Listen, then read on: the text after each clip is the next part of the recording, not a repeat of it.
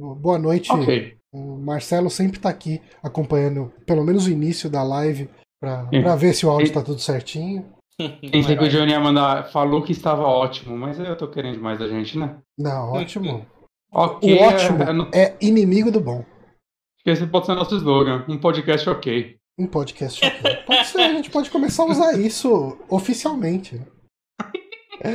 Ah, mas vamos lá então, porque, Guilherme Bonatti, neste momento é uma quinta-feira, dia 20 de janeiro de 2022, 21 horas e 8 minutos. Repita. 21 horas e 8 minutos.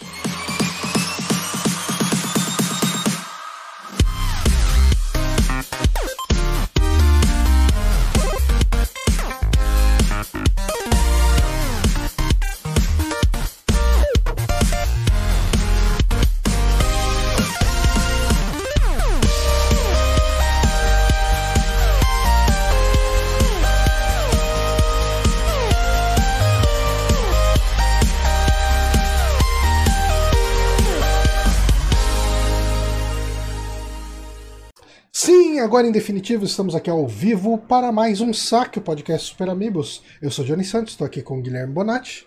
Olá. E estamos hoje com o Kiliano. Kiliano já gravou Super Amigos alguma vez? Talvez bem no começo? Ixi, se foi. Se gravei faz tempo. Faz muito tempo, né? E Eu, eu, Eu vejo- posso ter de volta. eu fico vendo o Kiliano lá online e falo, porra, tinha que chamar o Kiliano pra gravar um dia, tinha que chamar o Kiliano. O Drinking Play ele gravou com certeza. Com certeza. foi.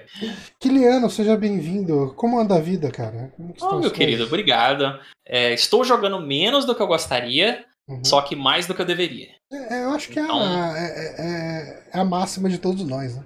É. Mas eu tô jogando bem pouco, pra falar a verdade. Eu tenho ah, mais assistido coisas do que jogado coisas. E eu acho que isso tem. Isso implicou, inclusive, na forma como eu reagi ao jogo que eu vou comentar aqui hoje, né? O Halo Infinite.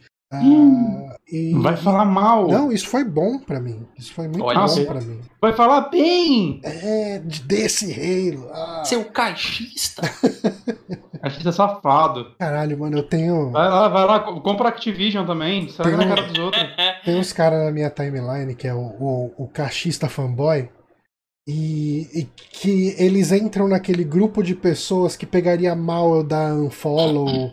Ah, porque tem uma relação cordial com os caras. Só que ao mesmo tempo eu vejo os caras postando sabe, aquelas coisas. É, essa imprensa, se fosse da Sony, tava elogiando, sabe? Eu falo, ai, cara, cara. Porque, não, é, ali- aliás, assim, a gente deixou de ser um podcast de notícia, né? Faz muito tempo já. Mas eu acho que essa aí que aconteceu essa semana não, não tem como passar despercebido, né? Eu acho que a gente pode conversar um pouquinho sobre ela, só pra dar um aquecimento antes da gente começar a falar as indicações. Substituiu o Amiga Games por uma, uma notícia. Pois é. Ah, cara, Microsoft comprando Activision Blizzard King. 7 bilhões. Que 70 loucura. bilhões. Le- Lembra quando a Disney comprou Star Wars por 5 bilhões e todo mundo falou: caralho, quanto dinheiro. Coitado, né? Já, já, já, Não, cara, acho que podia quando- ter tacado mais desse preço, né? Quando compraram o Minecraft por 2 bilhões, eu fiquei maluco. Caralho, 2 bilhões? Jogo indie? Não consigo. É, um de bloco. Não consigo nem Mas- conceber, não sei nem qual, qual o tamanho de 2 bilhões. Cara, hein? ma- mas, ma- mas mas assim, Minecraft foi um negócio foda pro North, né, cara? Porque Ah, claro. No caso do Minecraft foi pessoas basicamente. Foi basicamente pra uma pessoa essa grana e, Mas- e fora os milhões que ele já tinha Então, vendido e lucrado antes. Mas de É. todos esses negócios que a gente vê, toda vez que eu vejo uma cifra dessas, eu penso: caralho, George Lucas vendeu Star Wars por 4 bilhões só, mano. Vendeu muito Vendeu. barato, né, cara? Tipo, se você barato. para pra olhar essas outras vendas aí, você vender Vendeu. Star Wars. Star Wars. Cara, eles fizeram 2 bilhões, sei lá, na primeira semana do, do Force Awakens. Ah, cara, Venderam 2 bilhões com boneco. Com É. boneco. Se eu soubesse, eu fazia um empréstimo no banco e pegava essa porra. Pois é, né, cara? Digo, Não, não, garantia de retorno, cara. Mas assim, né, Doras da parte, assim, eu particularmente eu não gosto dessas compras muito grandes, né? Eu falei isso na época da Bethesda e tudo mais, e hoje eu tenho um Ah, Xbox. se fosse a Sony comprando, você tava elogiando. Assim, se é pra uma das duas comprar, pra mim que seja a Microsoft, porque eu jogo no Game Pass agora tudo de É. graça. De graça. Cara, mesmo. eu, eu diria, diria até mais. Se for por qualquer empresa comprar, a única que eu não fico muito pistola é a Microsoft. Que a Microsoft ela, de uns anos pra cá, ela, ela tem tomado umas decisões pró-consumidor, assim. Bem, sabe? bem pró-consumidor. Isso é legal. É, o problema é que a gente não tem como garantir que essa política pró-consumidor vai ser eterna, né? Porque Não, e- e- a, a gente já teve aí um Dom Metric com um monte de política bem equivocada e é Ah, mas- só entrar um cara desses. É, mas eu não acho que o Phil Spencer vai sair tão cedo assim. Ele parece que tá. é, é, Ele Você diria isso do Red da- na Nintendo of America? Não. Não, assim, É, tipo, mim eu acho que é de muito surpresa, diferente. Não, não, pegou de surpresa, mas é que a Nintendo ainda, tipo, a Nintendo of Ma- é, tipo, a Nintendo é aquela empresa que é muito centrada no Japão, Sim. né? A É. parte americana e europeia É, não, basicamente replicam o que os outros mandam no Japão. não dá pra pensar muito em decisão da É. Nintendo que foi tomada pelo Red, né? Tipo, a gente não Exato. consegue pensar numa coisa. Ah, nossa, ainda bem que o Red fez isso. Não. É. a gente o viu o Red é Red muito lá, é- um showman, né? É, exato. Ele, tava, ele devia, cara, ele devia fazer coisa pra caramba. Ele era um, um presidente da Nintendo of America. Ele ti- tinha as responsabilidades, tinha as estratégias. Eu não vou, Mas é diferente, né? não vou cair na besteira que eu fiz, que, que me assombra até hoje. No, que eu me expressei muito mal, muito mal mesmo, então não tiro o mérito da, de quem me criticou. Que no caso, quem me criticou foi o Giliard, quando eu falei do. Quando eu comparei o, o John Romero com o John Carmack, que o John Carmack era mais o gênio, não sei o quê, e o. o O Romero era o Romero. é, não é- não é bem- é que eu usei o termo maqueteiro, e isso foi muito errado da minha parte. Mas, foi, Mas- nossa, porque o Giliard ele sempre me Sei se tá marca tão quanto a isso. errado essa afirmação. É porque assim, é que o, o, o, o Romero, o Romero ele é um puta de um level designer, de um game designer, né? Ele, É, ele um manda bem esse tipo de coisa. também. Hã? Ele era um front-end, enquanto o Carmack era o back-end, basicamente. É, não, é, ele, ele é um programador foda também. É que o, Hum. o Carmack é gênio, né? Tipo, é inventor de tecnologias. É, é outro É. nível, né? Tem razão. O cara faz foguete, né? Ele é, ele é um É, personagem de anime. Não, cara. O cara, porra, o cara fez Quake 2, que é, que é um negócio Como? extremamente surreal pra época, assim, cara. Bota o ano que foi lançado o Quake 2 e compara Quake 2 com os Cara, lançamentos e vê o compara, compara Wolfenstein 3D com qualquer coisa que tinha na época. É verdade. Ah, é Quando vai ter absurdo. um shonen sobre programadores inspirado na vida dele? Então, porra, já demorou, né? Saca? É que Ma- ma- Saiu. Teve documentário em vídeo do Masters of Doom. Vai, vai ter um filme, não vai? eu vou falar que tem um filme, acho que já tem uns 4 anos que eu ouvi falar isso, sei lá se vai. É. Tomara. Ah, E até também daquele. com, do... com James Ah, Franco fazendo o John Romero. Porque puta, sim. vai- não, tô, tô- não, tô zoando. Tô falando um nome completamente aleatório aqui. Bom, pelo menos a gente vai ter uma Só- pessoa pra cancelar da produção, né? Sim. Toda a produção tem que ter um cancelado, pelo menos. Mas, cara, mas voltando aí, Activision Blizzard e Microsoft. Eu tô é- feliz que eu vou jogar uns Call of Duty que eu queria jogar, mas não queria pagar por eles.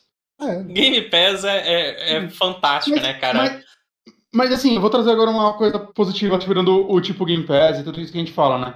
E o que, tipo, sei lá, o Phil Spencer já deu entrevista dando a entender que, tipo, as mudanças internas, né? Vamos dizer assim, a Activision, ela é uma empresa, cara. Eu tinha esquecido, porra. A Activision é dona, tipo, ela comprou a Sierra. Ela tem Sim. uma quantidade de franquias absurda. ah, Todas abandonadas. E, Saca? E- E o fato de eu ter visto o, o Phil Spencer dando uma entrevista e falando, não, a gente tá vendo aí as coisas que tem, né? Ah, ele falou, né? King's Quest, é, Exxon, mano. Guitar Hero, Exen. Eu- agora, assim, você fala, você ouve o Phil Spencer falando Exen, você fala, "Ah, pronto, cara, agora alguém vai ter que fazer alguma coisa com essa IP, cara. Por É, favor. então, é, eles podem estar tanto tipo, pela Activision quanto, né, saca, passar para outros estúdios, dá, Sim. dá uns jogos da. dá pra Double Fine aí, uns jogos, sei lá, cara, dá o, o Spyro pra Double Fine. Cara, ou- você já ou pensou point pegar. da- É, já pensou pegar King's alguma Quest? coisa da. Pegar, cara, um King's Quest do Tim Schafer. Que, quão, Nossa, é. quão insólito isso seria, cara.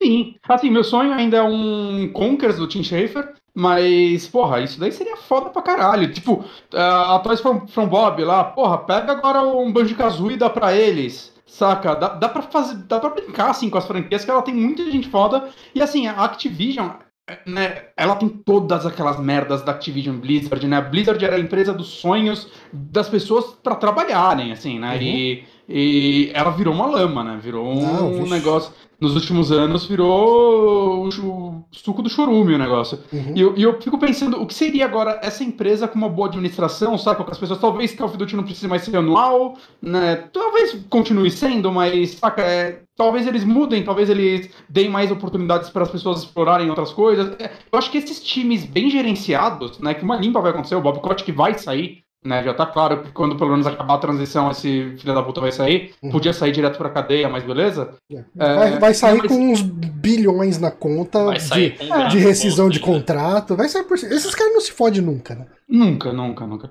Mas, ah, sei lá, né? O Harvey, Harvey Weinstein se fudeu, né, mas é que teve um. Teve que ter um movimento de Hollywood inteira pra um É. cara se cair. Né? Então. Mas, mas meu ponto é, tipo, eu acho que, né? No começo eu disse, eu não gosto dessas compras de grandes empresas. Uhum. né? Porque parece monopólio, parece que vai virar. Games vai virar o que virou cinema, né? Que é. Todas as franquias são na mesma mão de o quê? Cinco, seis produtoras de cinema.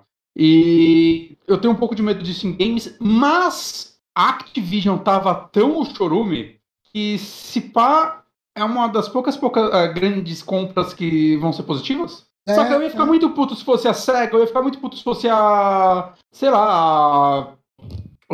A Square, saca? Eu não quero que essas empresas vendam, porque mesmo que eu gosto de jogar jogos deles no Play 5 ou no Switch, eu gosto que eles lancem, saca? Tipo, se a Square for comprada, vai morrer aqueles RPGzinhos de Switch que ela lança, Uhum. né? Que a maioria não é incrível, mas eu amo que eles existam. Quero o Project Array, o Triângulo vai sair agora e o próximo jogo dessa equipe. É, é lindíssimo esse jogo. É, é foda falar essa porra, né? É. É, então eu ia ficar muito triste que essas empresas fossem compradas, esse tipo de projeto sofresse, né? Porque eles iam começar a desenvolver para Xbox e PC. Mas uma Activision, cara, eu acho que até pro consumidor pode ser positivo a longo prazo. E eles já falaram que aparentemente vai Call of Duty vai continuar saindo para PlayStation. O Steve Spencer falou isso hoje. Né? E não parece que é algo temporário, como vamos só fechar os contratos. O que faz sentido, né? Um jogo que vende, sei lá, 30 milhões de cópias por jogo lançado no PlayStation. Né? Provavelmente ele deve ter dado uma negociada louca com a Sony. de- É, vai, Ô, vai ter aquele uma monte de arma exclusiva pra Xbox, o jogo vai estar no Game Pass, vai ter aquela. É, então, vai estar no Game Pass. É. Mas o que eu chuto assim é tipo. de arma do Halo. Ah, sim. Mas o que eu chuto também é coisa do tipo, ah, se você pegar 30% das vendas, então, ó, vocês vão pegar 20 agora, tá? Saca? Eu consigo ver esse tipo de É, negociação. o poder de pra- negociação muda, né? É, pra. E, e assim, talvez eles tenham negociado algo do tipo, se eu quiser um cross-gen aí, vocês vão abrir a perna mais fácil agora, tá? Senão, esse é o último Call of Duty. Eu acho que, eu acho É. que a Microsoft vai dar uma zoada na Sony nesse sentido. Eu, eu Né? também não duvido que role o, o toma, o toma lá da cá, né? Que a gente tá vendo alguns jogos da Sony sair agora em PC. Eu não duvidaria que algumas franquias fossem parar no Xbox. Eu não tô falando de God of War, de Last of Us. Concordo. Bizarramente, alguns deles estão chegando no PC, coisa que eu duvidava antigamente. Um Demon Souls, Mas- saca? Que É. é um jogo que vende Bom já de uma forma nichada. Vende, sei lá, tô 5 milhões de cópias e já não vai vender mais. Eu, eu não, não duvidaria, assim, tipo, então, é, você quer esses 30 milhões de cópias aí no seu console ano que vem? É, Eu quero cinco Bloodborne, no né? meu. Vamos, vamos botar um Bloodbornezinho aqui. Tá velho, o jogo tá velho, todo mundo tinha jogado já jogou.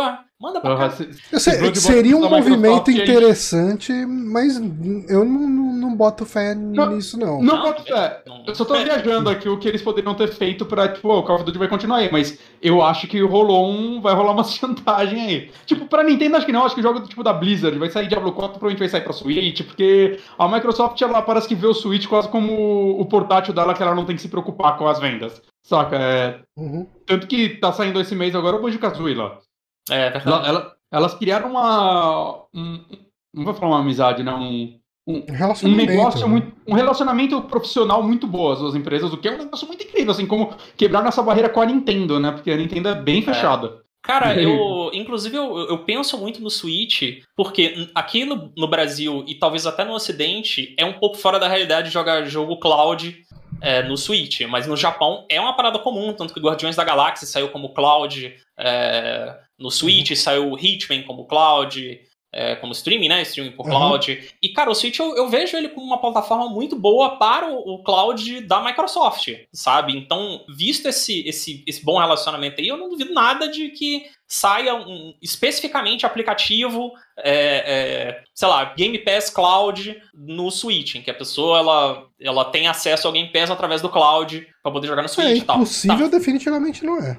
É, afinal o Switch ele roda jogos em cloud, isso é certo, pelo menos Uhum. no Japão. E isso Uhum. ia ajudar também na, na, na baixa entrada que a Microsoft tem no Japão, é, por aí vai. E Mas podia ajudar só- o pessoal também a enxergar o Switch como uma plataforma na qual ele pode jogar um Call of Duty, pode jogar um, um tipo de jogo que ele não tem acesso hoje.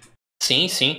O, o Bonatti foi muito cirúrgico ali no, no- no- nas especulações com, sobre o que, que vai ser, porque eu acho que vai ser exatamente isso mesmo. É, Call of Duty continuando cross eternamente, talvez uma possível chantagemzinha comercial aqui e ali. É, mas o que eu vejo muito, que Phil Spencer falando de action, é deles trazendo uns clássicos, só que pelo menos não inicialmente reformulados. Porque eu vejo eles muito tradicionais com as paradas, por exemplo. O Age of Empires, o último Age que saiu, ele é muito fiel ao Age antigo. Uhum. Uhum. Então, talvez role um action, mas talvez não role um action fora da caixa do que já era, sabe? É. E o que eu acho que pode ser legal é eles, por exemplo, pegarem os estudos que são bons, como a galera que faz Call of Duty, que os caras são muito bons, e colocarem eles pra fazer IPs novas. Uhum. E o que Uhum. seria legal pra caramba, assim. Cara, eu queria, eu queria um Exenzão na, na, na engine e se pá com a equipe de Doom, cara. Ô, porra, Que ou É Wolfenstein. verdade. Ó, o Eu Joe Rod falou que ele quer o Master Chief no, no Overwatch. Aliás, o Joe Rod é um cara que eu preciso muito chamar pra gravar aqui com a gente, cara. Convidou ao vivo pra ele não poder falar não sem ficar feio, hein? Exato. Escreve não aí, Joe Rod, só pra ocasião. Ele, ele só vai falar de Street Fighter e Mega Man clássico, cuidado. É, Perfeito, Tamo junto aí, cara. perfeito. Tamo junto não, né? Eu vou ouvir, mas. mas vou, Cara, vou falando ouvir das- amarradão. Caralho, eu ia falar um negócio assim. Ah, mas uma coisa que eles podem fazer também, né? Eles, tipo, pouco depois da, da Bethesda entrar, né? Saiu aqueles. Tipo os Quake, né? Saiu o Quake Remaster lá, que foi um porte muito legal, com um, um capítulo novo e tudo mais. Né, eles podem fazer essas coisas também, né? Tipo, primeiro vamos relançar essas franquias pra galera lembrar que elas existem. Né, vamos, vamos lançar um remaster de Soldier of Fortune, só eu ligo. Mas, saca, essa ia ser legal, cara. Pega, pega uma Night Dive da vida, que eles trabalham por, tipo, fandangos, e eles fazem, tipo, os melhores remasters possíveis, saca? E manda eles retrabalhar nesses jogos rapidão aí, que acho que eles fazem um trampo É. foda. Pô, Já- só, já- Eu, só eu ligo pra The Lost Vikings. Bota na mão do Tim Schafer aí, tá, Bota maravilhoso. tudo Tim Schafer, né, cara? É, bota, né? Bota, Bota é. Call of Duty pro Tim Schafer. Mas, mas- uma coisa Cara, se você pega também- pra ver aqueles jogos que saem naquelas gems da Double Fine, Double cara, Fine. você pode pegar um monte de IP dessas aí, jogar no- na cabeça dos caras. Ó, pira aí com Lost Vikings. Demorou. Verdade. É, Eu quero um Rock'n'Roll Race, então, do Tim Schafer. Nossa, sim. É bom Mas que ele tem os eu- contatos, né? Dá pra chamar Sim. o. Quer dizer, Vai, vai, Jack Black vai estar no jogo. ele vai ó, dá pra chamar o Dio, dá pra chamar o, o Lemmy Dio? Kilminster, dá Ah, pra chamar o é só ressuscitar.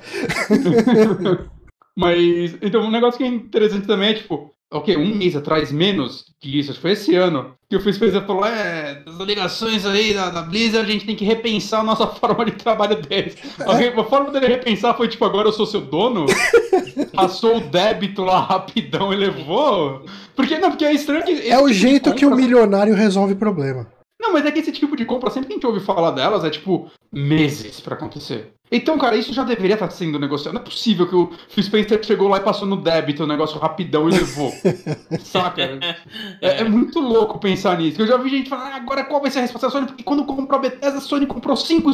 Cara, a Sony não comprou cinco estúdios em resposta a comprar a Bethesda. Ela já tava negociando cinco totalmente. estúdios. Não é, não é assim que funciona, cara. Talvez no caso da Microsoft seja, né? Porque é muito dinheiro. Ó, o Vitor Domiciano falou: bota o Tony Hawk pro, pro Todd Howard.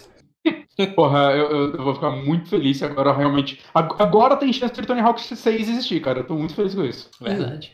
Bom, vamos então para as nossas indicações. Acho que a gente abriu Bora. um bom, bom papinho aqui para começar. Eu vou começar falando do Halo.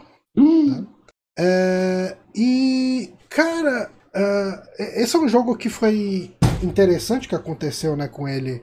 é, porque ele era para ter sido um jogo de lançamento do, do Xbox Series, né? Uhum. Ah, daí eles mostraram aquele trailer e a galera aí fudeu. o, que, o que vale falar, assim, eu revi esse trailer recentemente e um pouco antes dele sair, né? Do jogo sair. E é interessante porque, assim, a galera falou, puta, isso daí tá horrível. E agora quando você vê o trailer e você estando acostumado com o que é essa geração, né? Com o que ela tá sendo nesse primeiro ano de vida, né? Agora a gente tá entrando no segundo.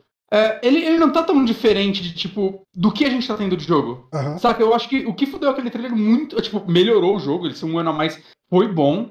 Mas o que eu tô falando é, é, a expectativa fudeu muito aquele trailer, que a galera tava esperando um salto de geração, que misericórdia. É que também E, tem uma assim- questão que a gente tava vindo de. Do, do The Last of Us Us fudeu. 2. Uhum. E, e, cara, a Naughty Dog não sabe brincar. Tipo, É. quando ela faz ali. é, quando ela. Quando você vê um personagem num jogo da Naughty Dog conversando, engolindo a saliva enquanto ele fala, e depois você vê uns outros bonecos em outros jogos e os bonecos são Sim. boneco, aí você fala, "Fude- não, é um downgrade, isso, tá indo pra trás. E só que é só a, a, a, a Naughty Dog Nada da geração ainda tem esse tipo de modelagem de personagem da Naughty Dog, porque a Naughty Dog fica sete anos modelando cada personagem, né? 70 estúdios fazendo isso, Uhum. né? É, é- é um investimento que você não sabe nem se, se esses jogos se pagam no The Last of Us. Uhum. é muito, muito alto. É um negócio pra vender console, né? E Halo. Halo, eu acho que nunca foi um- uma. Tipo. Eu nunca achei a beleza técnica de Halo um negócio. ah, saca? De, Eu de arregaçar. assim, sei, tipo, É, eu não sei. eu Eu, acho- acho... cara, eu, eu assim. O Halo 1 é um marco tecnológico. mas eu acho que muito pelo. pelo jogo. Pela jogabilidade, as coisas que ele fez. Eu não tô falando que ele era um jogo feio, mas eu eu não acho que o Halo 1 e nenhum outro, assim, eu- pelo menos todos que eu joguei no lançamento, incluindo o Reach, o 3, é, eu não acho que, tipo, a parte visual dele era, tipo, Não, não, tipo, Nossa, não vi nada disso na tiração. no- é, é, agora, é, não, isso, isso eu concordo. No, Era o- bonito, o, mas Halo não um negócio. o Halo não é um jogo que você olha e fala, ok, estamos numa nova geração. Não é ele que faz você pensar É. nisso. E nem precisa. E Não, eu esse acho que jogo é não. Eu acho que não. Esse jogo é cross-gen, né? A gente tem Exato. que lembrar disso. Ele, ele, ele- e ele roda muito bem na geração passada, né? Por, por passagem, de- é, diga-se por sinal, não sei mais falar, gente. Diga-se de É. passagem. Eu sempre, eu sempre vi Halo. ah, é bem que o Bonatti falou em questão de, tipo assim, não, não é sobre gráfico, é sobre fluidez da parada. É e ótimo. o jogo ser pensado primeiro no multiplayer, você já carrega umas limitações pro single player, sabe? Porque, Uhum. tipo, é, quando você tá pensando num jogo single player, cara, vão ter trechos que a câmera vai estar parada e quem conhece game um pouco mais a fundo consegue reconhecer loading disfarçado. Aham. Pô, o personagem vai passar entre duas pedrinhas apertadas, ele passa assim, você fala, ah, toquei, isso foi um loading. Vai acontecer alguma coisa daqui a pouco. É, então, quando o single player tem esses bagulhos, você consegue puxar a tecnologia mais pra cima. A galera não se importa tanto de que tem uma queda pra 24 frames em um momento que não tem muita ação num single player, sacou? Aham. Agora, no Claro. multiplayer, a parada tem que estar cravada a 60, num multiplayer FPS, é o tempo todo, então, sei lá, eu acho que, que eles vão priorizar muito mais a performance da coisa do que se tá bonitinho a textura da arma. Tanto que é normal no multiplayer até, tipo, a resolução ser um pouco mais baixa, né? Isso daí você vai até. Eu lembro quando gente jogava o Uncharted 4, quando ele saiu, eu joguei bastante o multiplayer dele até. E o multiplayer dele era de 60 quadros, saca? Sendo que a campanha não chegava nem perto disso, né? Porque o multiplayer derrubava a resolução, acho que ficava 900p e tudo mais. E eu acho que é o acertado, né? No multiplayer você quer performance. Aham. Mas, mas dito isso, assim, eu não acho que Halo Infinite ficou um jogo feio. Eu acho que ele é um jogo bem bonito até. Não, eu, eu achei ele Sim, sim. lindo, cara. Eu acho que Uhum. nesse As aspecto. texturas dele estão entre as melhores que eu já vi no jogo. E só, só pra gente fechar a questão do multiplayer, né? Ele tem uma questão que o multiplayer dele é free to play, né? Você não precisa. Isso é legal. não, não tem nem o lance de você ter que ter Game Pass nem nada. Tipo, Só live, né? Live Gold tem que ter? Não, Será? mas, Ou eles ele, mas ele tá no disso? PC, então Ah, sim. pode chegar É, no no PC, PC. baixar e jogar. Mas eu, eu acho que a galera do Xbox tem que pagar a Gold. Eu acho. Não, se bem que não. Microsoft mudou essa política recente. O jogo de graça não precisa mais pagar Gold. Ah, é? Não sabia É, disso, que legal. Eles, eles mudaram essa política tem um tempo já. É. legal Então, isso. provavelmente não precisa pagar Gold. É, e, e, assim, eu joguei um- muito, muito pouco o, o multiplayer. Tipo, devo ter jogado umas 10 partidas, se muito. E me Oh. diverti jogando elas, tá? É, eu- não tenho muito o que falar, além de que eu me diverti jogando, porque em 10 partidas você não consegue fazer uma, uma análise de balanceamento, de os mapas estão muito bem posicionados. É, tipo, você vê que ele, eles. O- design dos mapas é legal, principalmente nessas fases de, de roubar bandeira, que você tem mais de um trajeto para chegar na bandeira e, e, e quanto mais eu você conhece o cenário. É, então, quanto mais você conhece o cenário, mais legal fica. É, é assim, na minha opinião, de leigo de multiplayer, que eu nunca fui jogador de multiplayer, é divertido e, e- os cenários são muito bem montados e tal. E assim, né, eu joguei todos os Halo seguidos, né? Eu não joguei muito Infinity, eu joguei só o comecinho dele, porque eu acho que eu tive um, O burnout, um burnout de. da franquia. não, então, eu tava, tipo, comecei a jogar e, tipo, no outro dia eu liguei o jogo. Eu, puta, eu, eu não tô com vontade de jogar agora. E o jogo parece ser muito bom. Uhum. Se eu me forçar a jogar agora, eu não vou me divertir, então eu tô segurando. Mas o que eu joguei dele é, é a melhor jogabilidade da franquia. A jogabilidade tá ótima. Não, Então, jogabilidade pro eu não tenho um A pra falar dela. Ela tá maravilhosa, assim. E pro multiplayer, então, puta, é, tá redondo o negócio. Uhum. E, e daí, assim, eu joguei a campanha, só que fica até meio bizarro falar, eu não consigo analisar pra vocês a história dessa campanha, porque eu vim do. O jogo ele saiu no comecinho de dezembro, né? Uhum. E o final do ano passado e esse começo de ano no trabalho tá foda, assim, tá muito, muito trampo junto, muito cansativo. Eu chego no final do dia cansado. Uhum. É, e daí eu fui jogar a história dele, mas assim, como eu não, eu, eu não terminei o 5 e eu não lembro da história do 5. Ah, ela é ignorada acho. É, e Eu, eu joguei o 5 mês passado. Me pede pra explicar alguma coisa, eu não tenho ideia. então, É, é muito chato eu sei que assim, eu não tô eu não consegui, eu joguei ele até o fim, eu terminei a Cortana é vilã. campanha. É bem bosta. É, ele tem essa pegada nesse também, isso é um reflexo disso. É, então, mas é que esse eles têm o lance da nova Cortana, né? Que. É, é, tipo, vamos, arrum, é, vamos arrumar a bagunça que a gente fez no 5 e um pouquinho no 4. Uhum. Embora eu goste da história do 4. É, saca? E eles inventaram essa arma que eu achei que foi uma boa saída, porque a relação do Tiff com a Cortana é, é boa demais pra jogar fora, Uhum. eu sinto. É, mas aqui, cara, eu- não sei se eu fui afetado por ter jogado o jogo inteiro dublado. Hum. Ah, Ah, mas as dublagens de Halo costumam ser boas, né? costumam ser boas. Assim, o, o piloto lá do. que é o, o cara com quem você mais interage além da, da Uhum. IA, quem dubla ele é o Wendell Bezerra. Ah, que da hora! É. Caralho, Pô, tá dando caiu, vontade, caiu de cara nos jogos, hein? Porra. Pois é. porra, deu, deu vontade agora de mudar pra português, honesto, eu gosto dele.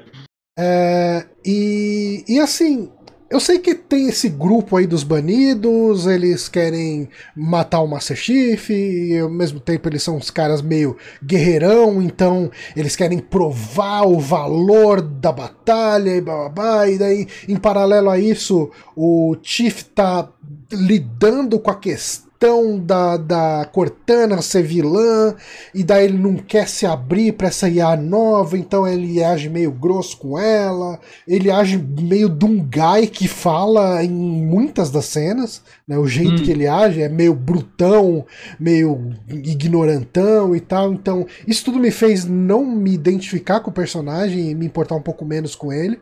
Mas é, eu não tava jogando esse jogo, como eu tava falando, né, eu, eu tava cansado e eu não tava numa pegada de ser absorto numa história, de entrar e, e vivenciar esse mundo. Cara, eu queria dar tiro e explorar um cenário gigante cheio de coisinha. E foi o que esse jogo me Doom deu. Open World. Foi bem isso, cara. E assim, eu joguei no, num modo.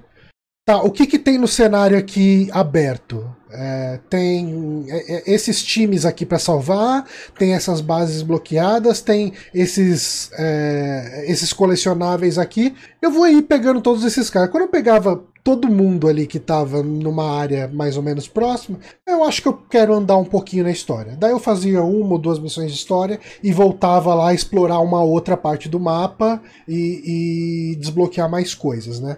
Ele tem essa pegada que eu vi algumas pessoas criticando, mas pra mim foi o que mais me, me- mais fez esse jogo funcionar pra mim. É, ele tem um pouco essa pegada de Ubisoft The Game, de um monte de coisa no cenário pra você fazer. Hum. Só que a diferença é, eu normalmente não sou muito fã do gameplay dos jogos da Ubisoft. Uhum. E fazer aquele monte de coisinha lá não me entretém. Só me deixa de saco cheio Uhum. e eu acabo desistindo antes de 30% da história. né? E Tipo, tem a escala também, né? A Ubisoft ela faz isso, mas é tipo 50 vezes mais coisinhas repetitivas pra fazer no mapa. né? É, então, o mapa daqui ele parece ser gigantesco num primeiro momento, mas você, você explora gr- grandes áreas dele muito rápido, assim, né? Tipo, é, é, é, eu acho que ele é um mapa gostoso de você sair fazendo as coisinhas que tem nele, né? E ele vai te presenteando, né, nas coisas que você vai fazendo. Uh, você tem, vai, tipo, as coisas que você tem para coletar nesse mapa ou para visitar nesse mapa. Você tem as bases de operação, que quando você libera uma base, né, a base vai estar tá cheia de inimigo ali, você libera ela, você começa a ter um ponto de fast travel, né, você pode ir para ele uhum. uh, como fast travel, e dali você consegue pegar veículos e armas que você desbloquear, né? Uhum. Uh, você tem algumas bases que se você desbloqueia, se você abre elas, você ganha um tipo de veículo novo né? Tipo, tem base ali que você desbloqueia e você começa a poder chamar o Scorpion, né? O, o tanque de guerrazão lá. É, Caralho. É, então. Uh, e assim, ele é bem balanceado nisso, porque você não pode simplesmente sair andando o cenário inteiro de Scorpion, porque tem lugares onde ele não entra, lugares pelos quais ele não passa. Então.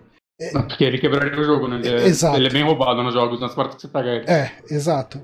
E ele destrói até que relativamente rápido. Hum. Uh, é ok, não tem que balancear mais. É, mas que funciona. Essa pegada aberta. E, e, geralmente nessas basezinhas que você desbloqueia tem uns soldadinhos IA ali, uns, uns UNSC com inteligência hum. artificial.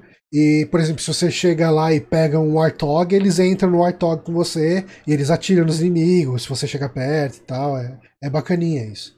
Uhum. É, você tem alguns times em perigo, né? Ah, o pessoal ali está sendo atacado. Você vai, mata os inimigos, e daí você ganha pontos de bravura lá. Esses pontos de bravura, eles ajudam você a desbloquear coisas nas basezinhas que você desbloqueou, né?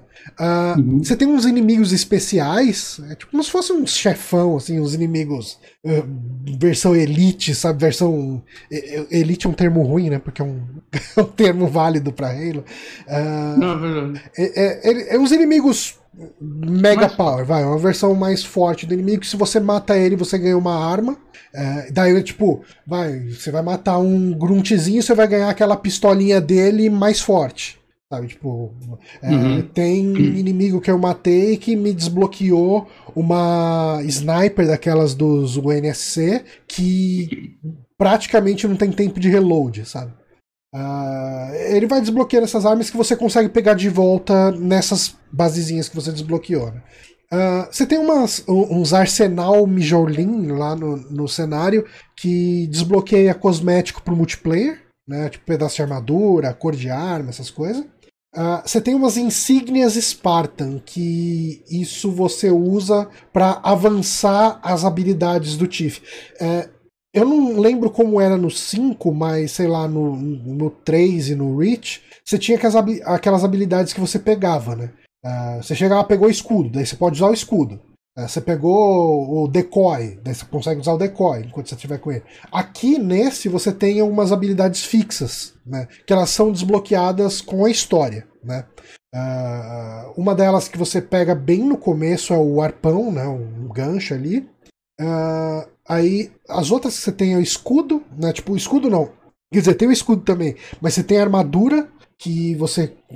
Enfim, basicamente você consegue tomar mais tiro e leva mais tempo para morrer. Uh, você tem o radar, que é muito bom para enfrentar aqueles elite que fica invisível. Né? Então, você dispara um radar no cenário e ele. É, ele fica tipo um sonar, e daí ele detecta onde os inimigos que estão atrás de parede estão, e também detecta inimigo que fica invisível. Né? Uh, uhum. Você tem o escudo que você dropa um escudo no chão e daí você consegue atirar através do escudo, mas os inimigos não conseguem atirar em você, ele dura pouco tempo e se os inimigos atirarem o suficiente, ele destrói, mas. É, a parte de trás atravessa e a da frente barra, né? Isso. E tem um dashzinho que eu achei bem inútil por boa parte do jogo, mas quando você vai enfrentar boss, se você sabe usar isso, ele te dá uma puta de uma vantagem. Principalmente nos levels mais altos desse dash, que você fica invisível um pouco logo depois de dar o dash. Ah, legal. É, é bem bacana. E, e assim, o que você quer fazer, principalmente enquanto você estiver explorando o cenário, é sair achando esses, é, é essas insígnias Spartan para avançar suas habilidades. Uh, o gancho, né, que eu só mencionei aqui, ele é o grande game changer nesse jogo. É, é, Os, os updates que eu ganhei no começo eu coloquei tudo nele. não, e, e assim. Eu botei um escudo, eu botei um escudo porque eu tava morrendo muito rápido. Ah, não, é, eu até balanceei é, o, o armadura e ele, mas era Uhum. assim, pra cada dois níveis que eu botava nele, eu botava um na armadura. É, Ele é muito legal. não, ele é muito bom. E ele torna. Ele transforma o jogo num Breath of the Wild like. Que Todo jogo tem que ter um gancho, cara. Gancho e É. paraglider tem que virar padrão em todo jogo. no final você consegue explorar tudo com esse gancho. Assim, quando você tiver. Quando você tá com um nível um pouquinho mais alto do gancho, tem aquelas paredes retonas altas que ele fala: ah, não, esse trecho aqui é pro cara vir só quando ele tiver desbloqueado os aviãozinhos, né? As, as naves e tal. Não, é o caralho. Você chega lá, vai com o gancho, enquanto você tá caindo, Caralho. gancho de novo, gancho de novo, você sobe lá em cima, cara. É No, no poder do ódio. E. The Last of Us seria melhor com gancho, cara. Qualquer jogo. Pois é. Seria. E ele funciona não só para essa questão de exploração de cenário, como para combate, sabe? Tipo, você usa o gancho para pegar uma arma que tá longe de você, você usa o gancho para tipo para um stunar stun o inimigo inimigo, você- exato. Ah, Você chega, tipo, tem inimigo que você vai. é, você vai ir na direção dele, então você muda o seu posicionamento. Você vai querer sair explorando, quer dizer, sair é, navegando num campo de batalha com o gancho, cara. Você vai apontar o gancho pra cima, você vai pro meio dos inimigos, os inimigos começarem a tirar, tirar muito, você usa o gancho pra ir pra fora, sabe? Tipo, é, é bem legal isso, né? O Joe Rod comentou aqui que ele achou todas as armas meio nerfadas, tipo a espada e o martelo. É, Cara, eu, sinto que as armas, assim. Não senti que nenhuma arma é mega fortona, assim, de, de resolver tudo. Por um lado, isso me fez notar que o, jogo é tão balanceado que frequentemente eu tava mais nas, nas partes mais avançadas do jogo, eu falava, tá, eu vou com uma sniper e a pistolinha. E a pistolinha resolvia mó bem. Você fala, pô, não, já tem umas metralhadoras mais foda aqui, vou usar as metralhadoras. O, o bom da pistola, por exemplo, é que você dificilmente vai precisar se preocupar em acabar a munição dela. É, Uma forma que eles tiveram de balancear as armas é que quanto mais poderosa a arma, mais você. menos carga você tem dela, né? E. No Zelda antigo, eu lembro que a Shotgun, ela desbalanceava de uma forma que eu, que eu ficava perdido quando acabava a munição dela. É, não, então. Esse, cara, isso é um pouco. Trazendo de novo nessa comparação que eu fiz com Breath of the Wild. É, sabe quando Breath of the Wild te obriga a ficar trocando de arma o tempo inteiro? Eu sinto que eu- Aham. esse jogo fez isso também. Direto Uhum. você fica sem bala das armas que você tá. Uhum. Só que tem arma pra caramba no chão o tempo inteiro. Tipo, você mata muito inimigo e cada inimigo tá com uma arma diferente e tal. E você fala, porra, acabou uma bala dessa. Ah, vou pegar essa Needler que tá no chão. Vou pegar essa pistolinha aqui que tá no chão. Vou pegar essa arma de raio. Assim, ele tem muita, muita arma. Que talvez tenha sido uma coisa ruim num, num aspecto só, que é. Eu sinto que ele quis criar tipos de arma nesse jogo. Você tem arma cinética, arma elétrica, arma de fusão é, e arma energética. Eu não lembro direito quais são. E eu sinto que existe uma ordem assim de. Ah, esse inimigo aqui ele é melhor co- co- se você enfrentar ele com esse tipo de arma. Só que eu tava sempre trocando tanto de arma que eu não sabia que inimigo era melhor com qual arma. Porque era muito tipo de arma versus muito tipo de inimigo diferente. Então, no final das contas, eu imagino que a intenção dos caras fosse essa, mas eu não consegui absorver. Uma coisa que eu notei claramente era: tinha hora que eu tava com arma elétrica. E eu atirava, atirava, atirava num Elite e não acontecia nada, assim, nada. É como se estivesse quase absorvendo dano, né? E daí eu falo, não, tá, beleza, essa aqui não tá sendo boa contra ele, então vou pegar uma outra arma, uma cinética ou qualquer coisa do tipo. Então, tem arma, arma energética, geralmente ela vai ser boa contra escudo, né? Ele vai ter algumas horas, mas eu não tive. Eh, eu não consegui me aprofundar no jogo no nível de entender essa dinâmica de pedra, papel e tesoura de, das armas dele. né? Mas isso não Uhum. afetou minha experiência, não, cara. Eu joguei amarradão do começo ao fim.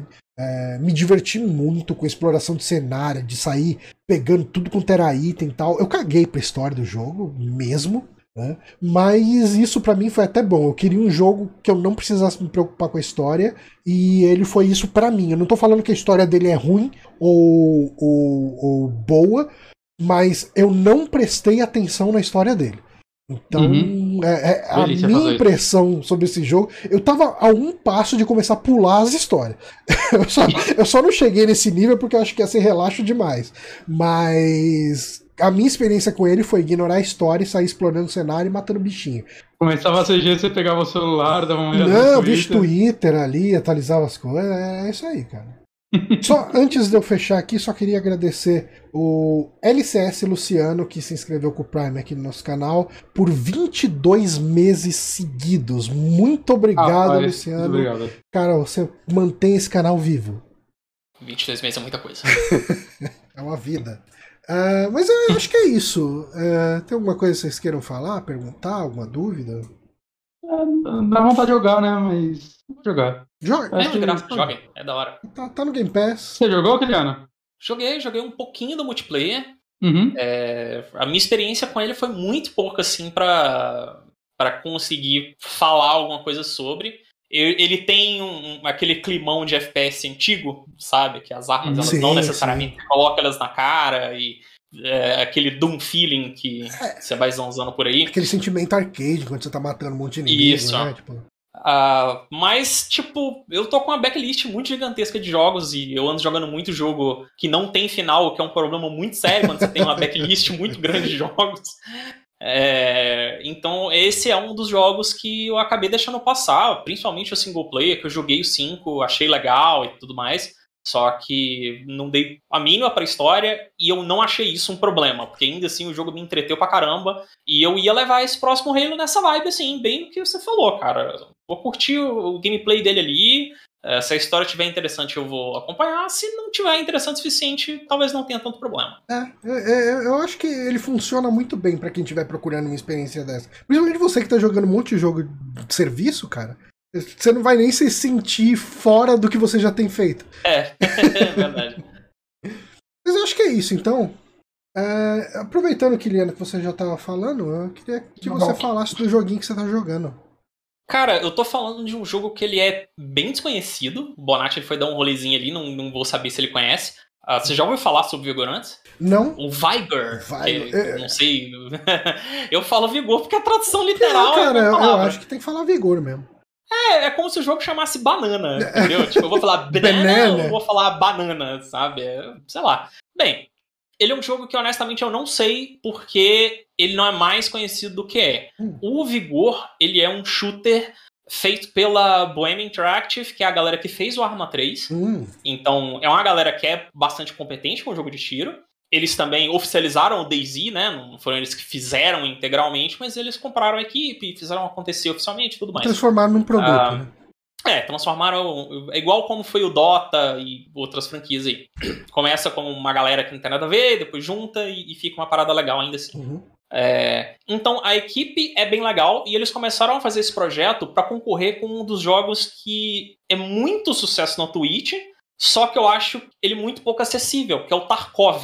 Tarkov talvez você já tenha ouvido falar, não sei. Não, Escape não. from Tarkov. Não, o Escape from Tarkov. Eu, eu, eu, fico muito fora desse universo de, de shooters online. É, ele é essa pegada também, né?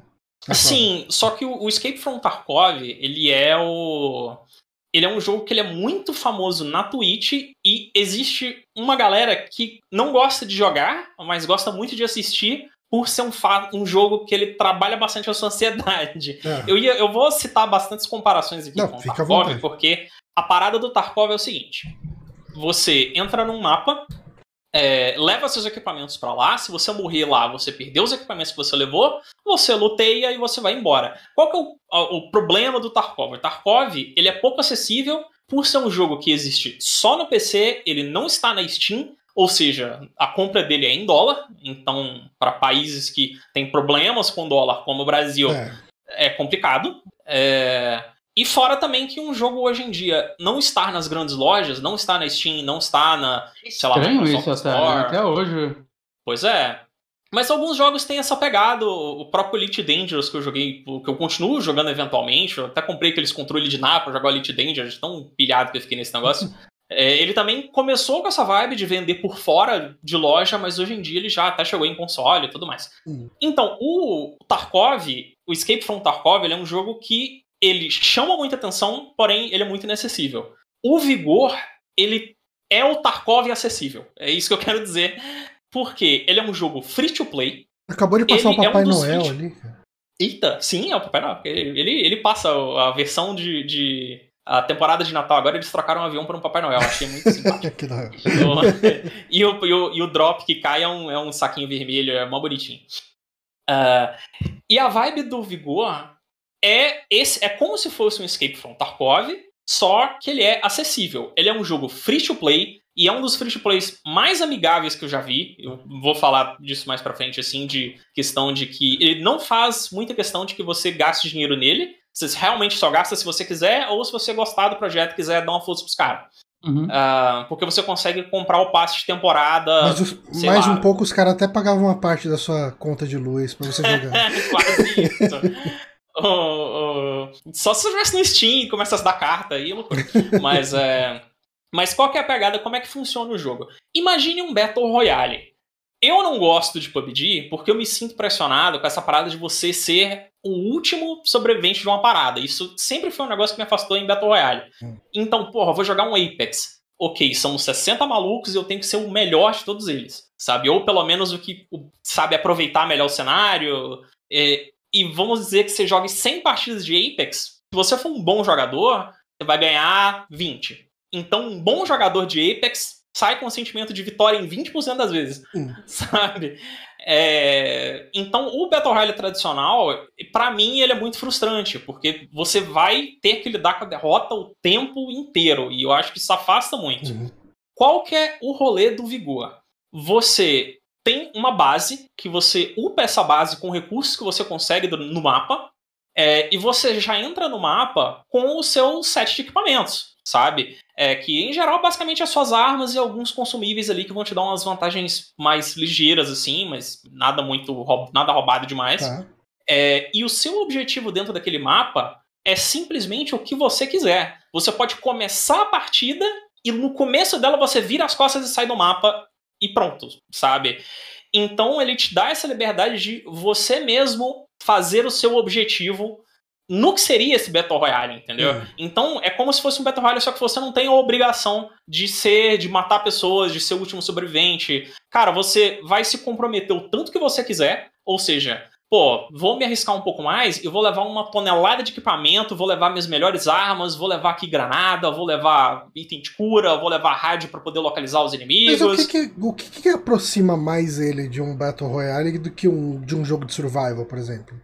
Porque eles são partidas. Ah, sabe? ele tem uma Você, partida é, ele tem uma partida. É por isso que eu, que eu comparo ele muito com Battle Royale, né? Uhum. É que é- ele é como se fosse um Battle Royale com vários objetivos. É, ele tá mais pra isso do que pra um survival tradicional. Porque você entra numa partida, ele mostra o número de jogadores que estão caindo junto com você, que estão entrando junto com você, que é em torno de 10, 10 a. Sei lá, costuma variar entre 6 a 12 jogadores que estão ali. Os mapas, eles são um tamanho é, é, muito perfeito, assim, não precisa de veículo, não tem. não precisa muito de correria, sabe? Eles são um tamanho bem interessante, assim. Eles são bem pequenos, é como se fosse, sei lá, um quarto do tamanho do mapa de um Battle Royale normal. É, E a partida é caracterizada por durar 10 minutos, e no final dessa partida, no final desses 10 minutos, vai ter um alerta e vai cair um drop, vai passar um avião e vai jogar uma caixa com, um- com itens bem legais lá pra você. Cara, se você vai ir atrás desse drop, é como se ele fosse o grande objetivo do mapa. Hum. Todo mundo do mapa vai saber onde ele caiu, é, todo mundo do mapa vai estar vendo ele ali, e caso você seja a pessoa que pega aquele drop, você vai ficar marcado no mapa até você sair. Então, porque o mapa ele tem, os, ele tem vários pontos de saída, Ah, você tem que ficar uns 10 segundos nesse ponto de saída. Então, basicamente, os, todos os outros jogadores vão saber a sua posição se você for lá pegar, Pegar aquele o drop. Se você quiser, esse é o ponto, sabe? Não é que o objetivo do jogo é esse. Você não precisa ficar os 10 minutos da partida. Se você tá querendo. O seu objetivo upar, na sei lá, partida pode ser querer matar o cara que pegar o drop. Pode ser querer matar o cara que pega o drop, pode ser querer matar caras aleatoriamente, que existem. O, o mapa é cheio de pontos de interesse, sabe? E com o passar do tempo, você começa a entender que alguns pontos de interesse eles são muito mais requisitados do que o próprio drop que está no fim da partida. É. Sabe? Tem um cofre que, que o cara assinala para poder abrir o cofre, o cofre demora uns 30 segundos para poder abrir. É porra é inferno, cara. Você chega lá e tem três malucos deitados no chão esperando alguém aproximar, vai um corajoso e aí começa a ter trocação de tiro, porque o primeiro cara que atira, o cara que tava mirando no, no drop, escutou o outro cara atirar, ele fica mais preocupado com ele, então ele vai atrás dele, e aí começa dedo no cu e gritaria, sabe? Não, é, e é totalmente um objetivo secundário, não tem nada a ver com o objetivo real que está ali no mapa. Então, ele é um. um ele, ele, tem essas partidas como se fosse um Battle Royale, só que você vai fazer o que tiver ali, você vai, vai fazer ali naquele mapa o que você tiver a fim de fazer. Você pode entrar sem arma nenhuma, sabe? Do mesmo jeito que você pode ir totalmente preparado, que é por sua conta e risco. Por mais que você esteja preparado, caso você morra, e acontece de fato de você morrer por azar, de você estar tá mal posicionado, você tomar um tiro na cabeça porque algum cara muito sortudo acertou, é, você perde tudo que você levou com você. Então, existe essa questão de risco-recompensa, que é muito interessante, sabe? De é, você escolhe o tanto de equipamento que você quer levar, porém, se você for abatido, o cara pode ir lá e pegar seus equipamentos e ficar com ele, por aí vai, sabe? Uhum. E, cara, o joguinho é de graça, ele tem. Ele é só para console e ele tem todos os consoles. Ele tem do, do Xbox One, Xbox novo, PS4, PS5 e tem no Switch também. Uh, então, porra, não tem como não recomendar mais isso. Você tá jogando ele sabe? no tipo, Series? eu tô jogando ele no Switch, No Switch, eu cara. não tenho. É, eu não tenho Xbox. Inclusive, até eu comprei o, o controle Pro só para poder jogar melhor esse jogo mesmo. Porque os analógicos do não, Switch não, é... eles são meio ingratos para jogar um e, FPS. E sabe? eles estragam. Quer dizer, ele é né? em terceira pessoa. Se né? você joga o suficiente, eles quebram. E se você joga de acordo, eles vão dar drift. Uhum. Uh, e cara, é um jogo que meio que não tem. Ele, é, a entrada dele é meio difícil, porque ele é aquele tipo de jogo que, por mais que ele seja mais arcade, sabe? Ele não. Ele ainda é realista. Um tiro na cabeça de qualquer arma vai matar a pessoa. Okay. Sabe? É, isso independente. Você pode estar com a pior arma do jogo, se você, exceto umas duas pistolinhas ali, hum. mas se você acertar um tiro na cabeça, você vai matar aquele cara. E isso faz você ficar tenso o tempo inteiro, isso faz você ficar alerta o tempo inteiro, isso faz você não subestimar um maluco que tá com skin de iniciante do jogo, né? Com a jaquetinha azul, então às vezes você vê um, uns caras de jaquetinha azul e vai tentar tretar com eles, achar que é, que é iniciante, e o cara dá sorte de dar um tiro na cabeça. Então a, a entrada. Ele é, tá disfarçado, ele finge ser iniciante pra você ir lá. O cara já tem 5 mil horas de jogo e usa, usa a jaquetinha. Quando no início da partida você consegue ver o level do passe de temporada de todo mundo e tal. E direto, cara, maluco com a skinzinha do primeiro jogo, o cara tá level 50 no passe de temporada e, tipo, o passe de temporada lançou há duas semanas, Caramba. sabe? Como é que esse cara chegou no máximo, sabe? Então rola, então existe várias coisas interessantes que acontecem, tipo, por você abater um jogador não ser uma parada necessariamente obrigatória, por mais que você ganhe XP, você pega os equipamentos dele e tudo mais, às vezes acontecem umas interações engraçadas, sabe? Tipo, começou uma partida e você vê um cara totalmente pelado, assim, o cara não tem uma arma. E aí você olha pro cara, ele te olha meio assustado, você manda um emote cumprimentando, ele te cumprimenta de longe, e aí vocês começam a interagir com emotes e cada um vira as costas e vai caçar sua vida depois. Sabe? Uma é... dúvida que, que então, me surgiu: é, esse jogo ele tem um mapa só? Ele tem um mapa, o mapa dele é, é procedural? Procedural. Não, ele tem vários mapas. Ah, ele tem mapas é... é, ele tem mapas. Os mapas, eles são. É... Ele deve. Se eu não me engano, talvez ele tenha uns 10 mapas. Tá. É, não? Uh... É, ele deve ter em torno disso. Se não for 10, é uns. Entre 6 a 10, vai. Não tá. sei. Vou chutar 10. É... Só que os, uh, o loot dele é aleatório. Então. E o lugar que você nasce é aleatório. E os pontos de interesse também são aleatórios. Então, às vezes você pode dar um pouco de sorte de ter um ponto de interesse não muito disputado perto de você, uhum. ou um ponto muito disputado perto de você, e você conseguir chegar antes de todo mundo. E aí vai aquelas escolhas. Porra, tem um cofre ali que é super disputado. Eu posso correr e tentar pegar ele primeiro, ou eu posso ficar aqui e camperar, porque eu sei que vai vir uns quatro malucos tentar pegar esse negócio. Sabe? Então ele é cheio dessas micro decisões que você vai ter que gerenciar, de tipo, é, se vai valer mais a pena lutear alguma coisa ou não, se vai valer a pena começar uma trocação de tiro ou não, porque você não é obrigado também a, a bater nenhum personagem, então, sei lá, se você não tá sentindo muita confiança ainda que você tá tirando bem, sei lá, talvez não seja legal. Às vezes você olha a skin do cara de longe, você olha a arma que ele tá segurando, tu não leva muita fé. É, talvez não seja legal eu atirar naquele cara. Que é o que eu costumo fazer quando eu vejo boneco vestido de vermelho, que, que é um negócio que me apavora. Hum. Porque em um jogo tecnicamente militar, você ir de vermelho. É, é pra mapa, chamar atenção. Um, um chapéu, é, o, uma, é o famoso Come at Me, um bro. Panamá. é, bota um, um jaleco vermelho e, e, pinta a cara de palhaço. e é um maluco tão confiante que é tipo: olha, cara, eu quero que você me veja, eu quero que você abra fogo, porque aí eu vou saber onde você tá e vou pra cima de você. É. E eu não costumo comprar briga com esses caras, porque normalmente é isso mesmo, sabe?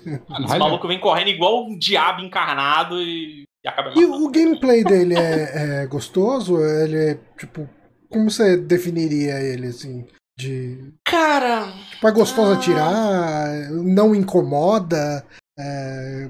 Num nível assim, é ruim, mas eu gosto do jogo mesmo assim. É, é tolerável, é ok então... ou é, é bom como você definiria ele? Cara, eu acho que, tipo assim, ele tem uma proposta de ser um pouquinho mais realista, mesmo ele não sendo lá tão realista assim. Você, pô, você tem que dar muito ah, tiro muito na cabeça do, empresa, no, no né? corpo tipo, do cara. Arma, DZ, é. é tudo muito. Mas ele não é tão, muito... mas ele não é tão realista tá. assim, sabe? É, é, tipo, por mais que um tiro na cabeça mate, a, a hitbox da cabeça é muito pequena. Uhum. E o jogo, ele não fala exatamente em que ano se passa, mas pelas roupas, pelos cenários e pelas armas, é um pouco entre a Primeira Guerra ali. Sei lá, é, algumas armas têm cara de ser mais modernas, só que a maioria tem mais cara de ser algo pós-Primeira Guerra. Então a maioria esmagadora das armas são Iron Sight. É. Sabe? Elas não têm uma mira que vão muito longe. E as armas que são sniper, que são focadas em atirar longe, elas são nerfadas absurdamente. Tipo, você precisa fazer um monte de gambiarra para conseguir mirar, elas dão reflexo no sol. Hum, então. O pessoal pode é, te ver. É, então existe uma série de, de, de complicações assim para esse gameplay mais avançado que, uhum. que é tipo que, que, todo mundo tem medo de começar um jogo realista e tomar uma snipada, uhum. sabe? Mas eu acho ele bem equilibrado. Respondendo a pergunta de tipo assim, se é um gameplay gostoso, Cara, eu acho que ele é o melhor gameplay que tem como ser para um jogo que se propõe a ser realista. Porque ah. você pode agachar, você pode deitar no chão, é, você tem aquelas manobras básicas. É, ele não tem algumas coisas que eu não gosto, que eu acho que são detalhistas demais, tipo, você inclinar o seu corpo um pouco para esquerda, um pouco para direita. Ele não tem essa parada que uhum. eu acho que, que é um puta complicador, sabe? Não precisa Nunca necessariamente uso. disso. Jogos não tem isso. É, ainda é. mais jogo focado em. Isso aí funciona bem, jogo single player, que você vai ter todo um momento de tensão eh, e se esquivar. Cara, pro multiplayer, não dá pra você ter. Você não tem tempo disso, né, cara? Ah, é. os caras. A galera que joga mil horas de Tarkov deve fazer essas é, porra. Tá. É, Tarkov é. E Tarkov é serious business mesmo, assim, tipo. É, então. e, e, assim, eu tenho um amigo que joga muito Tarkov, né? O, Luatos, ele, ele gravou Drinking. Acho que ele Super Amigos nunca. E assim, ele deve ter umas 3 mil horas dessa porra. Ele só joga Tarkov hoje em dia. E ele vivia me chamando para jogar. Eu falava, cara, eu não vou comprar essa merda, saca? Eu, via, eu vejo o vídeo de Tarkov assim, é. Me parece o jogo mais sem carisma já feito na história da humanidade. E aí eu tô vendo esse é. jogo, o, o, o, Vigor, saca? Apesar de você falar que ele é bem realista e tal, é, ele tem um, um, visual mais, um pouco mais cartoon, né? Ele tem umas. Ele é mais coloridão. Porra, ele parece tão mais legal que Tarkov. É que Tarkov ainda é, é em primeira pessoa e tal. Ele tem aquela é. pegada bem militar. E, nossa, mas eu olho pro Tarkov, eu, eu, eu consigo. Na, na, minha cabeça, assim, eu odeio as pessoas que jogam ele. Assim, você imagina aquele jovem americano mais pau no cu possível. O cara que tá joga Airsoft, porra, sou muito militar, tá, meu? É... Nossa senhora, desculpa, Luatos, eu gosto de você, cara, mas Tarkov quando eu lembro que joga Tarkov, eu não gosto muito mais. Não, Tarkov. Tipo assim, eu nunca joguei Tarkov, tenho muita vontade de jogar. Só que é a parada que eu falei no começo. O Tarkov, a entrada dele é, é, muito difícil porque é um jogo pouco acessível demais, sabe? É. Só vende em dólar, só tem pra PC. E, e com dólar atual, né? Ainda pra quem comprou há três anos atrás, tava é. caro, mas era um preço, né? Agora. Era pagável. É, agora é os. É, tipo, eu não sei quanto. Ele deve ser com uns 40 dólares? Putz, não lembro. Eu não talvez seja. Talvez seja por aí mesmo. 40 Entre, entre 20 e 40, vai. Deve ser 30 dólares. No, no, no site deles. It, juego? Cadê em espanhol? Não sei falar espanhol. Não acho, não acho preço. É de graça agora. É de graça. Como essa porra? Escape from Tarkov Price. Porra, fala o preço dessa porra. Nossa, escrevi tudo junto. Eu escrevi Ah. tudo Bonatti, junto. é difícil, hein? Começar a fazer um telecurso aqui. R$ 44,99 a versão base e vai até 149 dólares. Que dá. Caralho. Mas Na versão base aí, vai, 54,99. 50 dólares? É, É uma 45 grana. dólares. Dá, dá Eu entendi, né? Isso daí foi o resumo uns do Google. 250 pra 300 reais. Né? É, é o preço de um jogo. preço de um jogo. Né? Hoje em dia no Brasil. É mais barato que um jogo de Play 5. Pois é. O Bem, é caro pra mas caralho. o, o, o Vigor é de graça. Vigor é de graça. De O graça. Vigor é de graça. Tá ele no tem suitão. umas. Ele tá no suitão da massa. Roda bem no o- Switch? Cara, eu acho que ele roda bem no Switch docado. Hum. No Switch Portátil. é, fora do dock, ele roda ok. Tipo assim, dá pra jogar, mas você não vai fazer coisas lá muito mirabolantes, não, Hum. sabe? É, Mas agora ele docado, ele flui bem direitinho.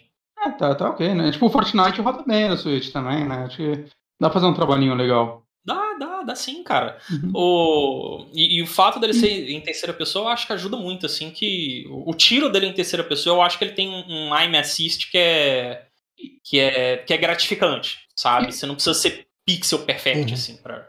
E uma dúvida. Baixei no meu Switch, tô lá jogando, aí eu cheguei em casa falei, quero jogar agora no, no meu Play 5. Eu consigo usar a mesma conta com o mesmo personagem, essas coisas? Cara, que eu saiba, não. Até onde eu sei, ele é crossplay entre Switch e Xbox Hum. e só. E, e, ele- e o crossplay entre o Switch e o Xbox, ele é um crossplay de tipo, eu que estou no Switch posso jogar contra pessoas no Xbox, mas eu não posso fazer equipes com pessoas do Xbox. Hum, Pelo que eu entendi. entendi. Então, é o que meio que dá pra fazer. Eu não duvido que ele vá fazer um sistema de contas no futuro e blá blá. É, que isso daí é legal, né? Quando o mesmo jogo Seria tem é, tipo, uma conta pra qualquer plataforma, né? Eu, eu acho muito foda quando fazem isso. Não, eu acho, cara. Fortnite, a- assim, é. Fortnite. Você abre uma conta Epic no final, né? Tudo a conta da Epic que você usa em tudo, eu acho.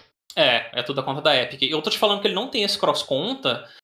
Eu não, ti, eu não tenho outro console por enquanto pra. pra... Mas tem o PC. É, eu tenho. Mas não tem pra PC, Vigor não tem pra PC, é só console. Ah, É, o que eu acho até legal. que eu tinha, eu tava com medo. É, né? Quando você começar a enfrentar a galera com de... mouse ali, complica demais. né? É, Mas, mas a gente usava esse argumento, mas aí agora você vê a galera jogando, as criançadas jogando Fortnite no tablet, no touchscreen, dando pau na galera no teclado e mouse, aí você fica, ah, mano, acho que não tem mais desculpa não, eu sou ruim. Vou aceitar. olha. Eu não sei, eu não vou entrar nesse argumento já que eu já bati muito boca com sobre esse assunto. Mas se sair pra PC e se for crossplay, eu talvez pare de jogar, não sei. Mas pode ser Vou ver. opcional, né? O, o, o Fortnite, eu, eu joguei um pouco ele no Switch, né? Eu só joguei ele no Aham. Switch, quando ele saiu. E você podia ativar ou desativar o, o crossplay. O que eu acho Mas- que é o certo, né? Mas aí vem o que vem de fábrica pré-definida. Porque as pessoas não mudam. Então, se Uhum. você colocar, porra, não quero crossplay, talvez você não ache matchmaking. Ok. Hum. Sabe? Por Isso. É. Bem, mas só, só falando de alguns defeitos aqui que as pessoas podem ter, falando Ah, em e, e matchmaking. desculpa, desculpa. é, E, e eu acho que ranqueada não tem crossplay, é só na normal. Eu Ah, é? acho. Eu, já, eu, eu, eu tô tirando da memória que é o mesmo que tira do cu. Mas, se eu não me engano, o crossplay era só na, nas não ranqueadas. Eu não, não faço ideia. Nem sabia que. Você tá falando de Fortnite, né? Sim. Fortnite tem ranqueada? Eu não sabia que Não Fortnite tinha ranqueada. tem, né? O, da, o que você vai ganhando os pontinhos da, da temporada e tal. Eu acho que Não, o crossplay eu- era. Eu não sei, Né? eu não sei. Ah, não sei, eu posso estar falando merda, faz três anos, eu joguei mais que isso. Mas não era do site ainda. É, não, não faço ideia. Pessoas que jogam Fortnite esclareçam a gente. Uhum, qualquer uhum. comentário aí. É, mas tá, só concluindo essa questão do vigor aqui. Ele é de graça, ele é amigável, porque a moedinha que roda lá dentro, você consegue ganhar ela de várias formas. E, tipo, se você jogar uns um mês, dois meses com uma certa frequência, você não precisa pagar o passe de temporada. Você consegue comprar jogando dentro, ganhando as moedinhas dentro do jogo. Ele tem um upgrade que você faz na sua base que gera essas moedinhas diariamente. Então, dá pra você, se você quiser focar nisso aí, você pode upar essa parada e, e tentar ir ganhando suas moedinhas. Ah, o sistema de caixa dele, que ele tem loot box, é um dos mais amigáveis que eu já vi. Que base, Hum. primeiro, não tem como você comprar as caixas, sabe? Hum. Você só consegue ganhar as caixas dentro das atividades que tem no jogo. É, por exemplo, com o dinheiro você pode comprar estéticos, você incluindo parte de temporada, né? Que te dá alguns equipamentos a mais e tudo mais. porém, Tudo não são. É, não, não, não. Eles te dão alguns equipamentos que não são estéticos, não. Só que por ser aquela parada risco-recompensa, tipo, porra, tô indo com a melhor arma do jogo, entre aspas, aqui. Se você morrer lá dentro, você perdeu para sempre essa arma e aquele cara que começou ontem acabou de pegar ela. Sabe? Entendi. É, isso é um, é um negócio legal. É bem legal, é- é- essa questão ri- risco-recompensa dela é legal, então eu acho que ele tá muito longe de ser um jogo pay to win, sabe? Tipo, quem é mais experiente, quem tem mais tempo de jogo, tem vantagens mesmo do que quem tá começando, mas eu acho que é algo totalmente alcançável e que dá pra você levar, até por você não ter obrigação de trocar tiro com ninguém, você pode tentar evitar mais combates no começo e tudo mais. O sistema de caixas dele, é, em vez de você abrir uma caixa e vir aleatórios itens lá dentro, você tem uma seção que. Putz, como é que eu vou explicar isso sem, sem um adereço visual? Ah, é como se você tivesse uma lista com vários itens e a caixa pega aleatoriamente três itens dessa lista. Uhum. E aí, quando a lista zera, quando você pega todos os itens dessa lista, essa lista se refaz de novo com itens Ah, aleatórios. Ou seja, se- é, é- você sabe o que você vai tirar pelas próximas cinco caixas, seis caixas, dependendo da caixa, entendeu? Então Uhum. é uma forma de, de não, não afeta tanto a sua, a sua ansiedade, é, e pelo fator de não ter como você comprar caixa, ele não instiga aquele comportamento nocivo de loot box, do Uhum. cara é, daquela parada de cassino, né? De porra, vou comprar aqui 300 caixas e vou girando isso aqui até, Até vir eu virar a quero. roupa da, da diva. É, é, é impossível disso acontecer. Não tem como comprar caixa, você sabe os próximos itens que vão chegar na sua caixa. Então eu acho que até por ele ser tão amigável nessas paradas, eh, ele me deu uma fisgada. Tive aquele impacto inicial mais complicado de, porra, tô andando aqui numa boa, tomei um tiro na cara e morri do nada, perdi a partida. O matchmaking é demoradíssimo, então é, demora achar a partida, mas sei lá, tem um cubo mágico pra você montar lá, a- mexe no celular, fica no zap enquanto acha a partida, acontece, não é perfeito. Mas, cara, vale a pena experimentar o jogo, sabe? É, você tem em qualquer console, baixa aí, dá uma testadinha. Se não gostar, apaga e tá tudo De graça. Ah, bom, é isso Melhor então, preço. Vigor. Ah, vamos para indicação do Bonatti. Ah, antes, ah, Oi. só antes da indicação, agradecer o Marcelo Não, não. e o IMQ pelas inscrições do Prime. Marcelo LRLR. Peraí. RL. Não, LRLR mesmo, tava certo. Ah, cinco meses de inscrição do Prime. E IMQ, 14 meses aí. Muito obrigado aos dois aí por estarem nos acompanhando por tanto tempo. Ah, Bonatinho, tá assistindo série? Oi. Tô, acabei, na verdade. Acabei uma série hoje, pouco antes do saque. Eu assisti uma série nacional chamada Nossa, é nacional. É nacional, eu ouvi falar dela domingo, no Twitter. Alguém que participou da série, que depois que eu vi a série, eu falei, porra, eu tenho que ir atrás desse tweet. Porque eu até retuitei ele. Eu tenho que, Ah, eu ver quem é. que, eu lembro desse esse tweet. Que você. É, então. Que tweetaram falando, ah, uma série, uma antologia de terror nacional e tal, acabou de entrar na, no Prime. antolo- antologia Ah. já me chama atenção. hein? Então, então eu vou te broxar. Mas nesse, nesse ponto eu vou te broxar um pouco. Mas. Então aí eu fui assistir, né? Eu, tipo, eu vi, abri assim o, o Prime, assim, eu tava, tipo, tinha acabado de ver um filme, aí já tava umas nove e pouco da noite, eu falei, não vou ver outro filme, deixa eu ver o que tá, que tá aí. Abri, vi a série lá, porra, seis episódios. Aí, aí Jesus sorri tanto.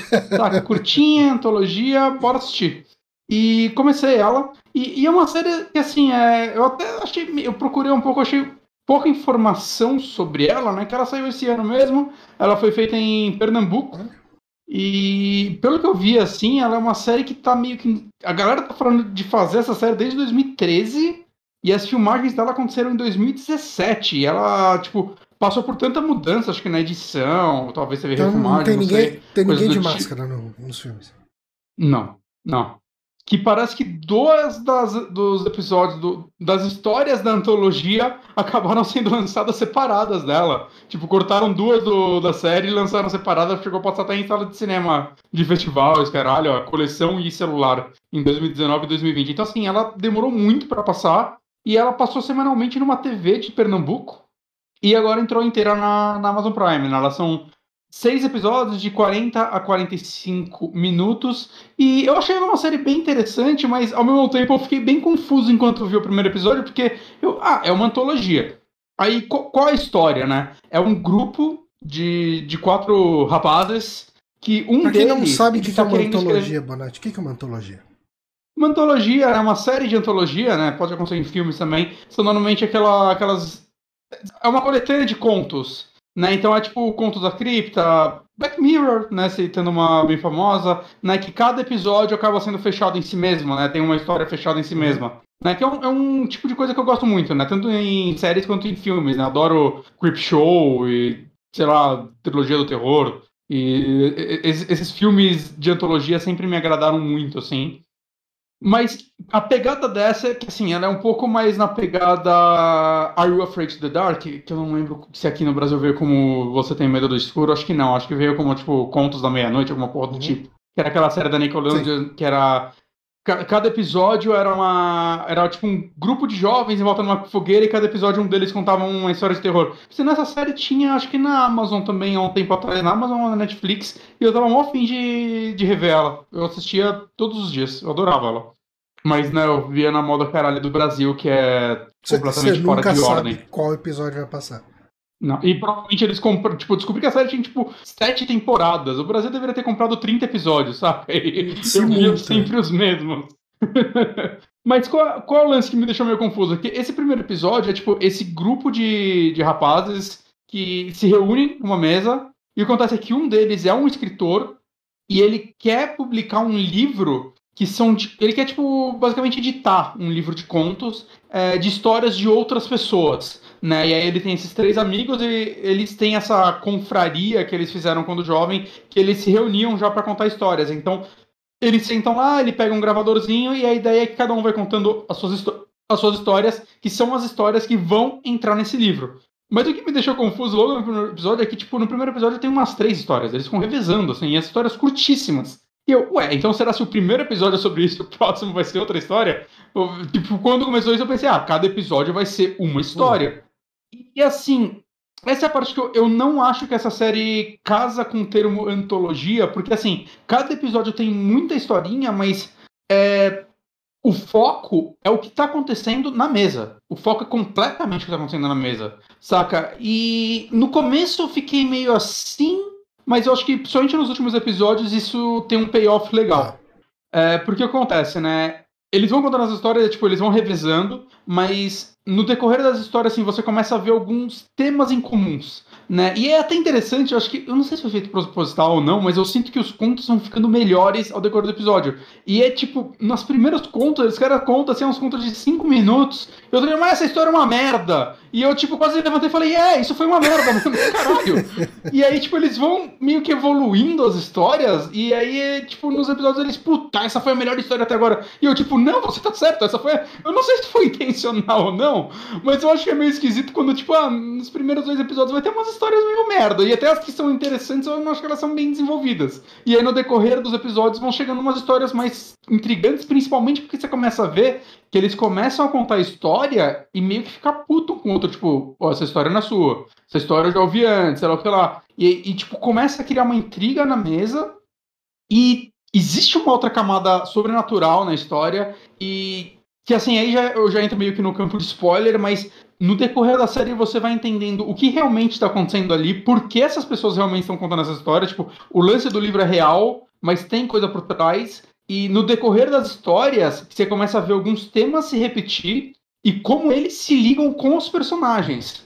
Saca? E é aí um no decorrer, tipo, da. aquele jogo da Devolver, como que chama lá? O Untold Stories. Você tem umas historinhas e você acaba. desco- Sim, Spoiler sim. de Untold Stories. Você acaba descobrindo É. que essas historinhas têm a ver. Tem um, tem um fio condutor nessas historinhas, elas estão interligadas no final.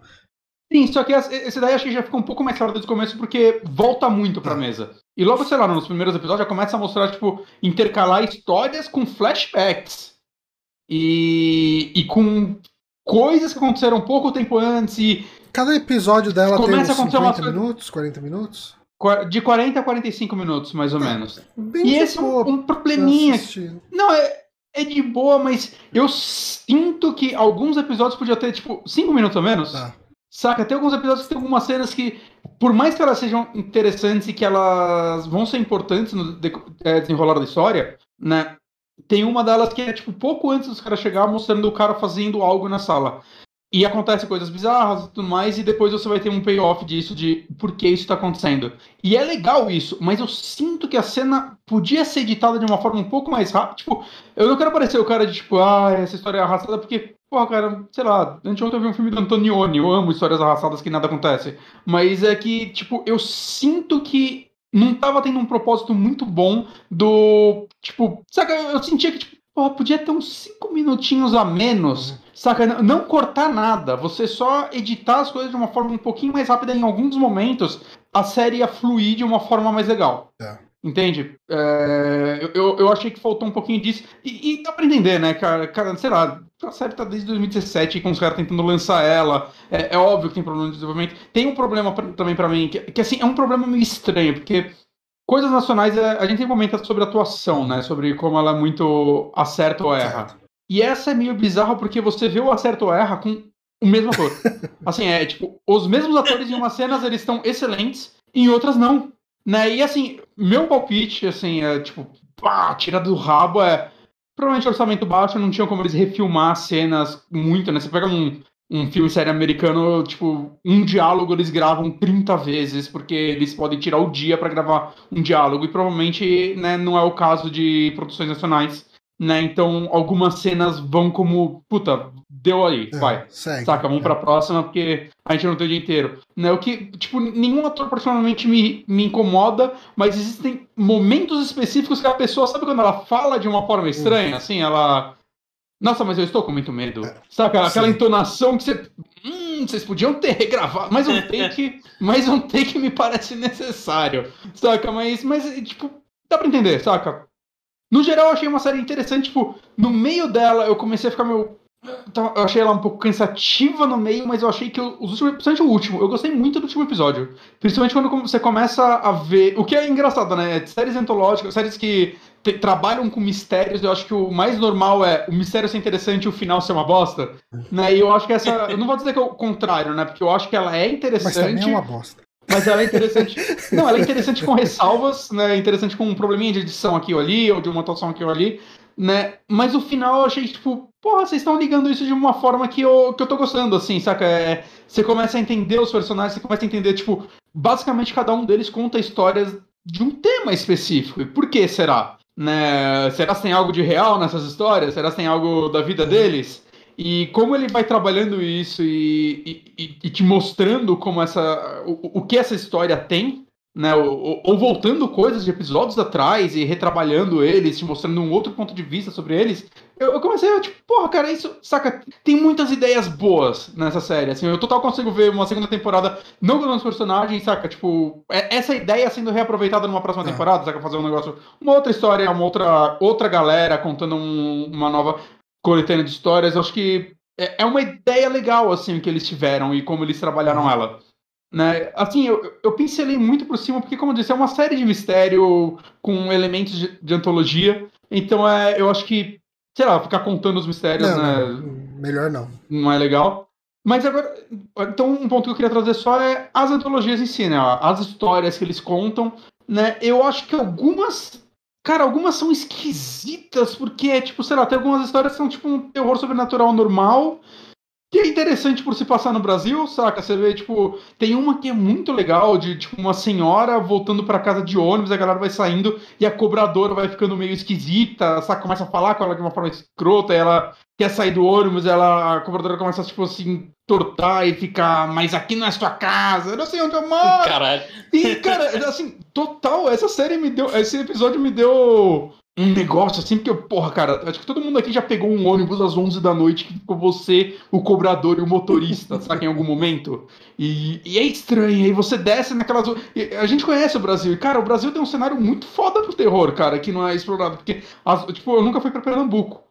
Mas dá pra ver, tipo, na série mesmo mostra um pouco da arquitetura, das casas e tudo mais, né? Tipo, é Brasil. Saca? Tipo, as ruas brasileiras à noite, eu acho que elas têm um clima muito foda, saca? E esse episódio, esse episódio, essa história, por exemplo, é uma que cutuca nisso, de uma forma legal. Né? Tem algumas outras que já não é tanto nesse tema, né? Mas que, tipo, não sei, eu acho que eh, elas trabalham com temas interessantes e outras são temas mais tradicionais. O que me incomodou muito é que ela tem muito efeito digital em momentos que me parece que o efeito digital é, era mais trabalhoso do que usar um efeito prático.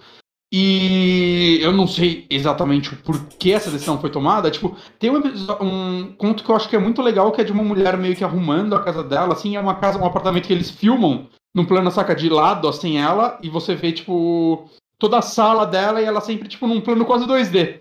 E é muito estreito o apartamento dela. E meio que nessa história, é, é, como se o apartamento fosse se fechando no, troca de câmeras. Né? Ela aparece um prego na parede, é um negócio bem claustrofóbico. E eu acho até ok a parte da parede, essas partes serem uns efeitos digitais, porque eu entendo que tipo, é um. É você criar toda barata de você fazer uma estrutura que, você... que, vai fechando é complicado. Agora, tem um momento desse episódio que começa a cair, sabe, sujeira do teto na cabeça da mulher. E é uma sujeira digital. mas assim, é aquele After Effects safado, assim. Sabe quando o Gaveta tá zoando no Jovem Nerd, faz o Aldagal Pedra? É, é, isso, assim, o negócio cai. Você vê que não toca. E eu fiquei olhando e falei, porra, gente, tá com uma poeira na cara dessa mulher. Não, me parece tão fácil. Saca? Tipo, eu não tô falando de você pegar lixo do chão e jogar na cara dela, mas. Pega um pouquinho de feno, alguém fica em cima e solta, assim, pra ela fazer. Ai, saca? Tipo, me parece tão mais prático e quem diria realista, afinal, é de verdade do que a porra do, Uma poeira digital, um aerolito digital ali de chroma key. Talvez, talvez seja a falta de noção do, do momento. Porque, tipo assim, eu não sei. Você sabe quem dirigiu as paradas? Então, é, eu vi os nomes, eu não conheço ninguém. Pelo que eu vi, teve uma produção também, tem uma galera. Cadê o nome desses caras? É, Ô oh, Jesus! Cadê, cadê, cadê, cadê, cadê? é, da Toca do Terror, Toca o Terror, que é um site, cineclube, programa de rádio e podcast de lá. Né? Não é que tipo foi feito por eles, né? Foi feito tipo, pelo que eu vi, por um diretor de fotografia e um roteirista, o André Pinto. Só que tem alguma coisa, um envolvimento com essa galera também desse programa de, de rádio e tudo mais, né? Provavelmente uhum. na com certeza não é uma série cara, é. Saca? Os próprios atores eu não conheço ninguém, assim, nenhum deles tem foto no MDB.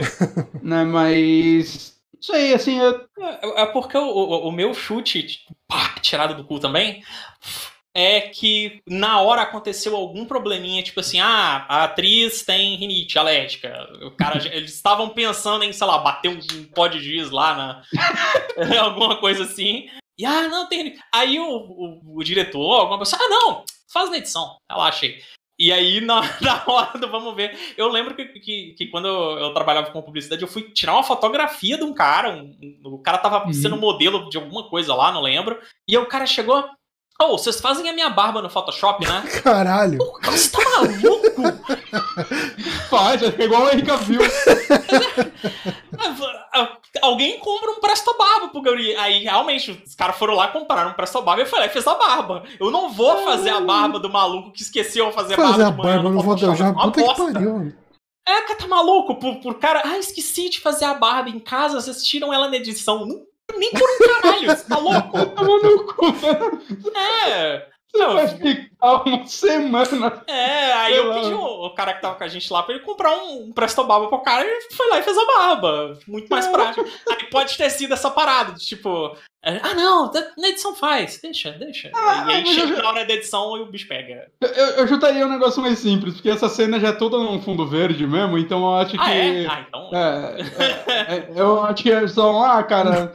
Se não vamos sujar o fundo verde de terra, então joga uma terra é, fake. Eu não sabia que era todo fundo verde, aí realmente fica igual o Gregório que lá no. no Porta no, aquele todo de verde, um fundo verde correndo. Muito bom. Mas assim, é meu saldo final com a série foi, foi positivo, assim, saca? Ela não é incrível e tudo mais, mas puta, cara, como eu quero. Saca, eu tô nesse, num momento que eu tô indo muito atrás de produções nacionais, né? Acho que eu já falei isso aqui mais de uma vez, né? Que, sei lá, eu, eu cansei de ficar reclamando que o Brasil não faz os filmes que eu quero, quando na verdade ele faz muito filme foda e eu que não ia atrás. Né, então eu tô tentando ir atrás de algumas produções nacionais que, principalmente antigas, que eu perdi, né? Eu comecei esses tempos a ver muito filme do Babenco, que, que são todos maravilhosos, puta que pariu né? E ver, porra, cara, uma, uma galera de Pernambuco produzindo seis episódios de uma série, saca, meio, meio antológica, vou chamar assim, de terror, com, saca, inspirações em Lovecraft, enfim, porra, que negócio foda, saca? Então, assim, é, eu recomendo, eu acho que ela é uma série que tem coisas muito legais nela, Lembrando né? Tá Obviamente, Prime, tem muitas né? ressalvas tá no Prime, né? Eu tenho ressalvas com ela, com desde coisas de roteiro, de atuação em alguns momentos, né? Mas cara, é uma série muito legal, assim, eu acho que vale a pena. Eu, eu, eu quero muito que o Brasil invista em mais coisas desse tipo, né, cara? É, pô, como eu disse, a gente tem um cenário urbano para terror maravilhoso. Que não é explorado. Não é explorado essa porra. Saca? Mesmo quando tem coisa de terror aqui, normalmente são cenários fechados, né? Você pega, sei lá, um animal cordial, acho que não dá pra considerar um, um terror em algum certo é, ponto. É. Né? Ele é um terror, né? E que é um filme maravilhoso, por sinal. Né, mas ele se passa num ambiente fechado. E eu, eu lembro quando eu vi esse filme, eu ficava, tipo, toda hora que eles saíam, sei lá, na portinha do, do restaurante que eles estão, e você vê um pouquinho da rua, porra, cara. A gente tem um cenário urbano muito É, uma rua pra, suja, escuro. É, é, bem interessante mesmo. A gente é, tem, cara. O Brasil tem uma arquitetura foda, a gente tem atores fodas, diretores fodas, a gente tem equipes fodas, a gente não tem investimento. É, né? é uma pena isso. Então... E a gente, a gente tem coisas muito específicas que fazem medo na uhum. gente, sabe? Uhum. Tipo, o, a galera lá de fora. Ah, eu vou, pô, tô num shopping, vou vou pegar o meu lanche ali no, no fast food. Vou deixar minha mochila na cadeira? É três passos para ir lá pegar. Eu não, mas nem fudendo que eu vou deixar a mochila na cadeira. Um gringo não pensa nisso. Não. Sabe? Porque, ah, é só três passinhos ali e tal. Não, eu vou levar minha mochila comigo. Então, a, a, gente tem nossas particularidades de medo, assim, que, que ia ser muito legal ver isso, cara. E, e outra coisa, né, que o próprio o Mojica falava, né, o Zé do Caixão, eu vi uma entrevista com ele um tempo atrás, quando ele era vivo né? Mas eu vi ano passado. Né, que ele fala, cara, o Brasil é o país da superstição, assim, a galera é muito supersticiosa aqui. Como não investem nessa porra? Saca? E, tipo, o mundo inteiro faz dinheiro com terror, porque terror é barato de produzir. Você não. Terror, na verdade, quanto mais barato, melhor, né? Pra mim. É. É, tipo, no sentido de, porra, cara, você, você precisa, sei lá, cara, uma equipe pequena e uns efeitos práticos, cara, já fica legal. Já uma história bacana. Saca? Eu tô, eu tô simplificando a parte de produção, né? muito é muito difícil. Às vezes o, o cara exagera a mão em algumas coisas, sabe? Tenta ser megalomaníaco demais e tal. Quando você tem muito orçamento, você tem que pegar esse orçamento de volta quando lança. Então você já tem que fazer algo um pouco mais aberto pro, pro público que não gosta de terror, tem que atingir outros públicos. Né? Sei lá, eu, eu não vou, eu tipo, gosto dos Invocação do Mal, por exemplo, do James Wan. Mas eles são um, eles são quase o terror da Disney, né? tipo, eles são filmes assustadores, eu acho que ele faz um trabalho excelente, mas ele é um filme, ele é tipo uma montanha russa de terror. E é por isso que ele dá super certo. Saca? O que é diferente, tipo, sei lá, cara, um próprio, sei lá, a bruxa, né? Eu lembro quando. Tudo bem que a bruxa fez bastante sucesso, mas eu acho que foi mais pelo marketing. Mas eu lembro quando eu fui ver a bruxa no cinema, a galera na minha volta saiu revoltada, assim. Que bosta de filme, cara. Caramba, a bruxa ainda? É, a bruxa, quando eu fui, tinha, tinha gente que levantou, nossa, que merda, caralho, cara, pô. Saca, mas assim, tá no Prime, galera. É, não é uma série muito longa, você vê um episódio por dia bem tranquilo. É, tem coisas muito legais nela, principalmente no final, assim, pelo menos para mim, eu gostei muito do, do payoff dela e das últimas histórias contadas. Né? Eu, eu acho que vale muito a pena, assim. Eu espero ver assim, essa galera produzindo mais coisas, né? Porque é aquele negócio, né? Eu não sei se é a primeira produção deles grande e tudo mais, né? Realmente eu não consegui achar muita coisa da do pessoal que trabalhou na série e também não fui muito atrás, né? Eu terminei hoje e aí hoje, pouco antes do podcast, eu fui dar uma pesquisada rápida. Uhum. Mas é aquele negócio, né? Você vai melhorando a tendência. Então eu, eu gostaria muito de ver, tipo, mais coisa dessa equipe, assim, porra, trabalhem com terror no Brasil, que delícia, quero isso. Ah, bonito. Ou, oh, posso hum. só fazer uma, uma indicaçãozinha de claro. levinha, nem, nem vou explainar, não. Uhum. É uma série que, que tem uma pegada parecida, que ela tem muitos problemas, mas eu gosto dela com a série de 2013, que é Contos de Edgar. Não sei se já ouviram hum. falar. Já ouvi falar é, e não vi ainda, cara. É maneirinha, é maneirinha. Que é basicamente, contos do Edgar são adaptações de contos do Edgar Allan Poe Caralho, adaptados pro cenário brasileiro, assim. É, é, é, maneiro. Eu, eu gosto. Tem episódios que não são tão legais, mas tem outros que são bem legais. É, vale a pena. Não sei onde tem. Então... ele, ele tinha algum streaming, não lembro se era na Globo ou tinha, era na Tinha na Netflix. Ah, é? Agora não sei mais. Hum, é, o Google tá falando se tá em algum lugar. Porra, mas é verdade, eu tenho, eu tenho que ver essa série. É legal. É uma, é, é uma ideia bem boa. Sim. Contos de Edgar. Uh, cara, só pra gente fechar o programa, vou tentar não tomar muito tempo nessa. É, eu assisti a série dos Beatles, o documentário dos Beatles hum. lá, dirigido pelo Peter Jackson, o Get Back que são. E a fim de ver pelo Peter é, Jackson. É, então eles são as sessões dos ensaios ali do Let It Be, né? Que. Uhum. enfim, tem o, o filme, né? Uh, que saiu nos anos 70. Eu acho que é Let It Be, saiu em 69. Uh, que é justamente. Cara, é uma edição disso aqui. Uh, só que isso aqui é editado no modo Peter Jackson, quer dizer, ao invés de ser um filme de 1 hora e 20, que era lá o de 69, Let It Be, é, são três filmes de duas horas e pouco. O, o segundo ah. episódio tem quase três horas. E, e Peter Jackson é um diretor bem louco, né, cara? Porque ele fez tipo, os filmes mais lucrativos do mundo e agora ele fica aí fazendo documentário. ele faz o que... Então, eu vi ele dando uma entrevistinha sobre isso. E ele falou: Ah, cara, eu faço o que eu quero. Eu sempre gostei de King Kong, eu fui lá e fiz King Kong. É... Não, e, e, ele é um cara que ele é muito, tipo, o King Kong dele. Né? Eu nunca vi o filme, mas não sei se você tá ligado, existe uma cena perdida do primeiro filme, né? Do original. E existe storyboard dela, existe fotografia e tal, que é uma, uma hum. cena, acho que se não me engano, que é da galera encontrando uma aranha gigante. E na época que o Peter Jackson fez esse King Kong, ele investiu um dinheiro, acho que se pá do bolso dele, para refilmar essa cena, mas com equipamentos da época. Ele, res, ele não é uma res, restauração, mas ele basicamente fez um remake da cena que tinha sido perdida, só porque assim, tá tipo nos extras do DVD.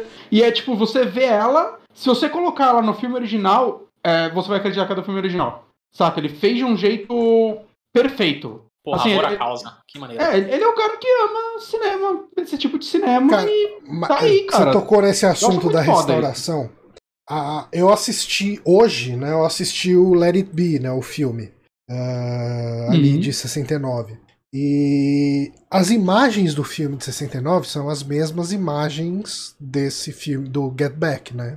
Do Jackson você vê o trabalho de restauração que ele fez, cara. É uma coisa hum. absolutamente impressionante. Assim, parece que foi filmado hoje com o equipamento de hoje. Sabe? Tipo, é, é, é, é ridícula a qualidade visual desse documentário. Só, só me tira uma dúvida. É, aqui na, na, na, página do Peter Jackson da Wikipedia, é, se você falou isso, eu comi bola, desculpa. Mas tem dois Get Back, um de 2021 e um de 2022. O de 2022 chama The Rooftop Concept. Concept. Hum. Concept, caralho. Eu... É, qual a diferença? O que, que é isso? Será que eles lançaram os três filmes em dias diferentes e ele. Então, aqui tem dois só. Tem o Get Back 2021, Documentary Series, e Get Back The Rooftop Concert Documentary só. Hum. Porque assim, o terceiro episódio é, é, assim, são três episódios nessa série. Eu assisti no, lá no Disney Plus. Então, uh, são três episódios. O primeiro episódio é eles. A, a ideia toda é eles estão eles estão se reunindo para fazer alguma coisa com o, o, as músicas que eles têm ali. Eles estão um tempão já sem tocar ao vivo. Eles tinham decidido. É... Fala, Bonatti.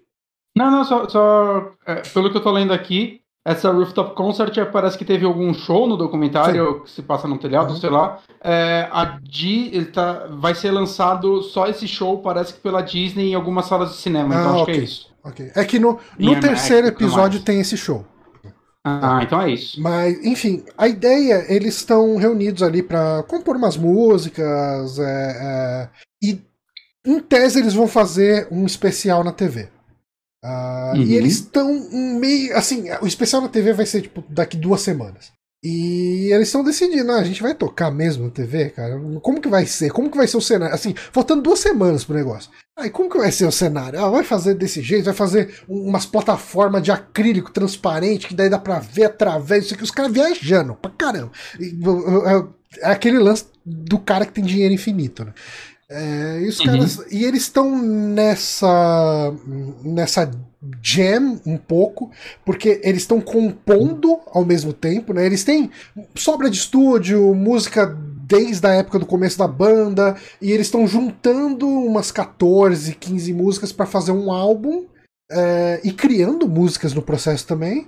E para fazer esse especial que eles ainda estão decidindo mais ou menos como vai ser.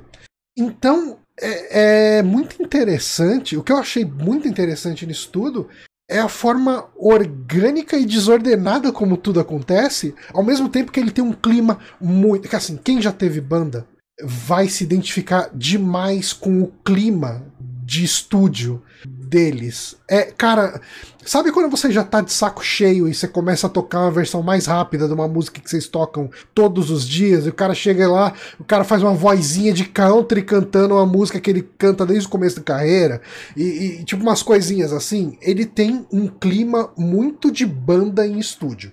E tem coisas que são fantásticas que acontecem, tipo, o você vê Get Back sendo composta durante a, a durante o primeiro episódio já, né? Eu manjo tão um pouco de Beatles que eu nem sabia que Get Back era o nome Não, Get Back é uma música e tal. Jojo was a man, he thought he was a loner, but he was another man. Get back, get back, Get Não back lembro. to where you once belong. E, assim, o Paul começa a tocar. Vamos tomar um copyright claim aqui, hein. O Paul começa a tocar, tipo, uma levadinha na, na guitarra, e ele não tem a letra na cabeça ainda, sabe? Tipo, e ele começa os. E daí, tipo, o, o Ringo vai acompanhando na bateria, ah, tipo, mais ou menos assim. Aí chega o George, vê e tal. Então, você. O Ringo vai fazendo um negócio mó diferente. Vai... Desculpa, fãs Mas você vai acompanhando esse tipo de coisa acontecendo e, e você vai acompanhando também o clima da banda, porque ah, o, o Let It Be, ele é um documento, como eu disse, né, o Let It Be é um documentário dessa mesma, desse mesmo momento, só que ele é um do- documentário de uma hora e vinte e o Paul McCartney ele odeia. Porque o jeito que ele foi editado, ele edita... eu assisti hoje, né? Ele é editado de um jeito que faz o Paul parecer um grande vilão ali e, e um cara extremamente maquinando pra banda funcionar do jeito dele, passando por cima dos outros, principalmente do, do George Harrison e tal. E eu até tive essa impressão assistindo o primeiro episódio, que no primeiro episódio do, do, do Get Back, ele termina com uma treta ali no meio do estúdio, porque o, o, o, o Paul ele tem um pouco mais esse. O Paul ele tá no modo diretor aqui. Ele chega e fala: Não, cara, a gente precisa concentrar, a gente precisa fazer um negócio aqui e tal. E daí ele chega e fala: Não, cara, George, você vai tocar uma parada desse jeito. Chega o George e fala: Não, e se eu fizer mais ou menos assim? Não, cara, não, você tá viajando e tal, não sei o quê. Chega uma hora que o George se enche e fala: Não, gente, deu. Tô fora, tô Ou seja, fora da banda. o Paul- E ele sai. O Paul, o Paul odiava uma hora e meia que fazia ele parecer um babaca, agora tem quatro horas dele babaca, é isso? Não, então, mas aí que tá. Diluíram uma hora e meia. quer dizer, Você vê quatro horas, essa uma hora e meia tá Não, lá dentro. agora você tem o puro Percebe, suco não- dele sendo babaca. Não, então, O, o Paul tá agora falando volta a outro não, então o Paul é produtor desse documentário, né? Então, Ah. é que o Paul, o Ringo, a esposa do, do George Harrison, eu não sei se é Yoko ou eu não lembro. Tem alguém do, da Ah, é. família do John Lennon que é produtor. Sabe? Tipo, então assim, foi feito meio que em comum acordo com os, o, o, o pessoal que leva o legado da família, enfim, pelo menos. E o próprio Paul e o Ringo.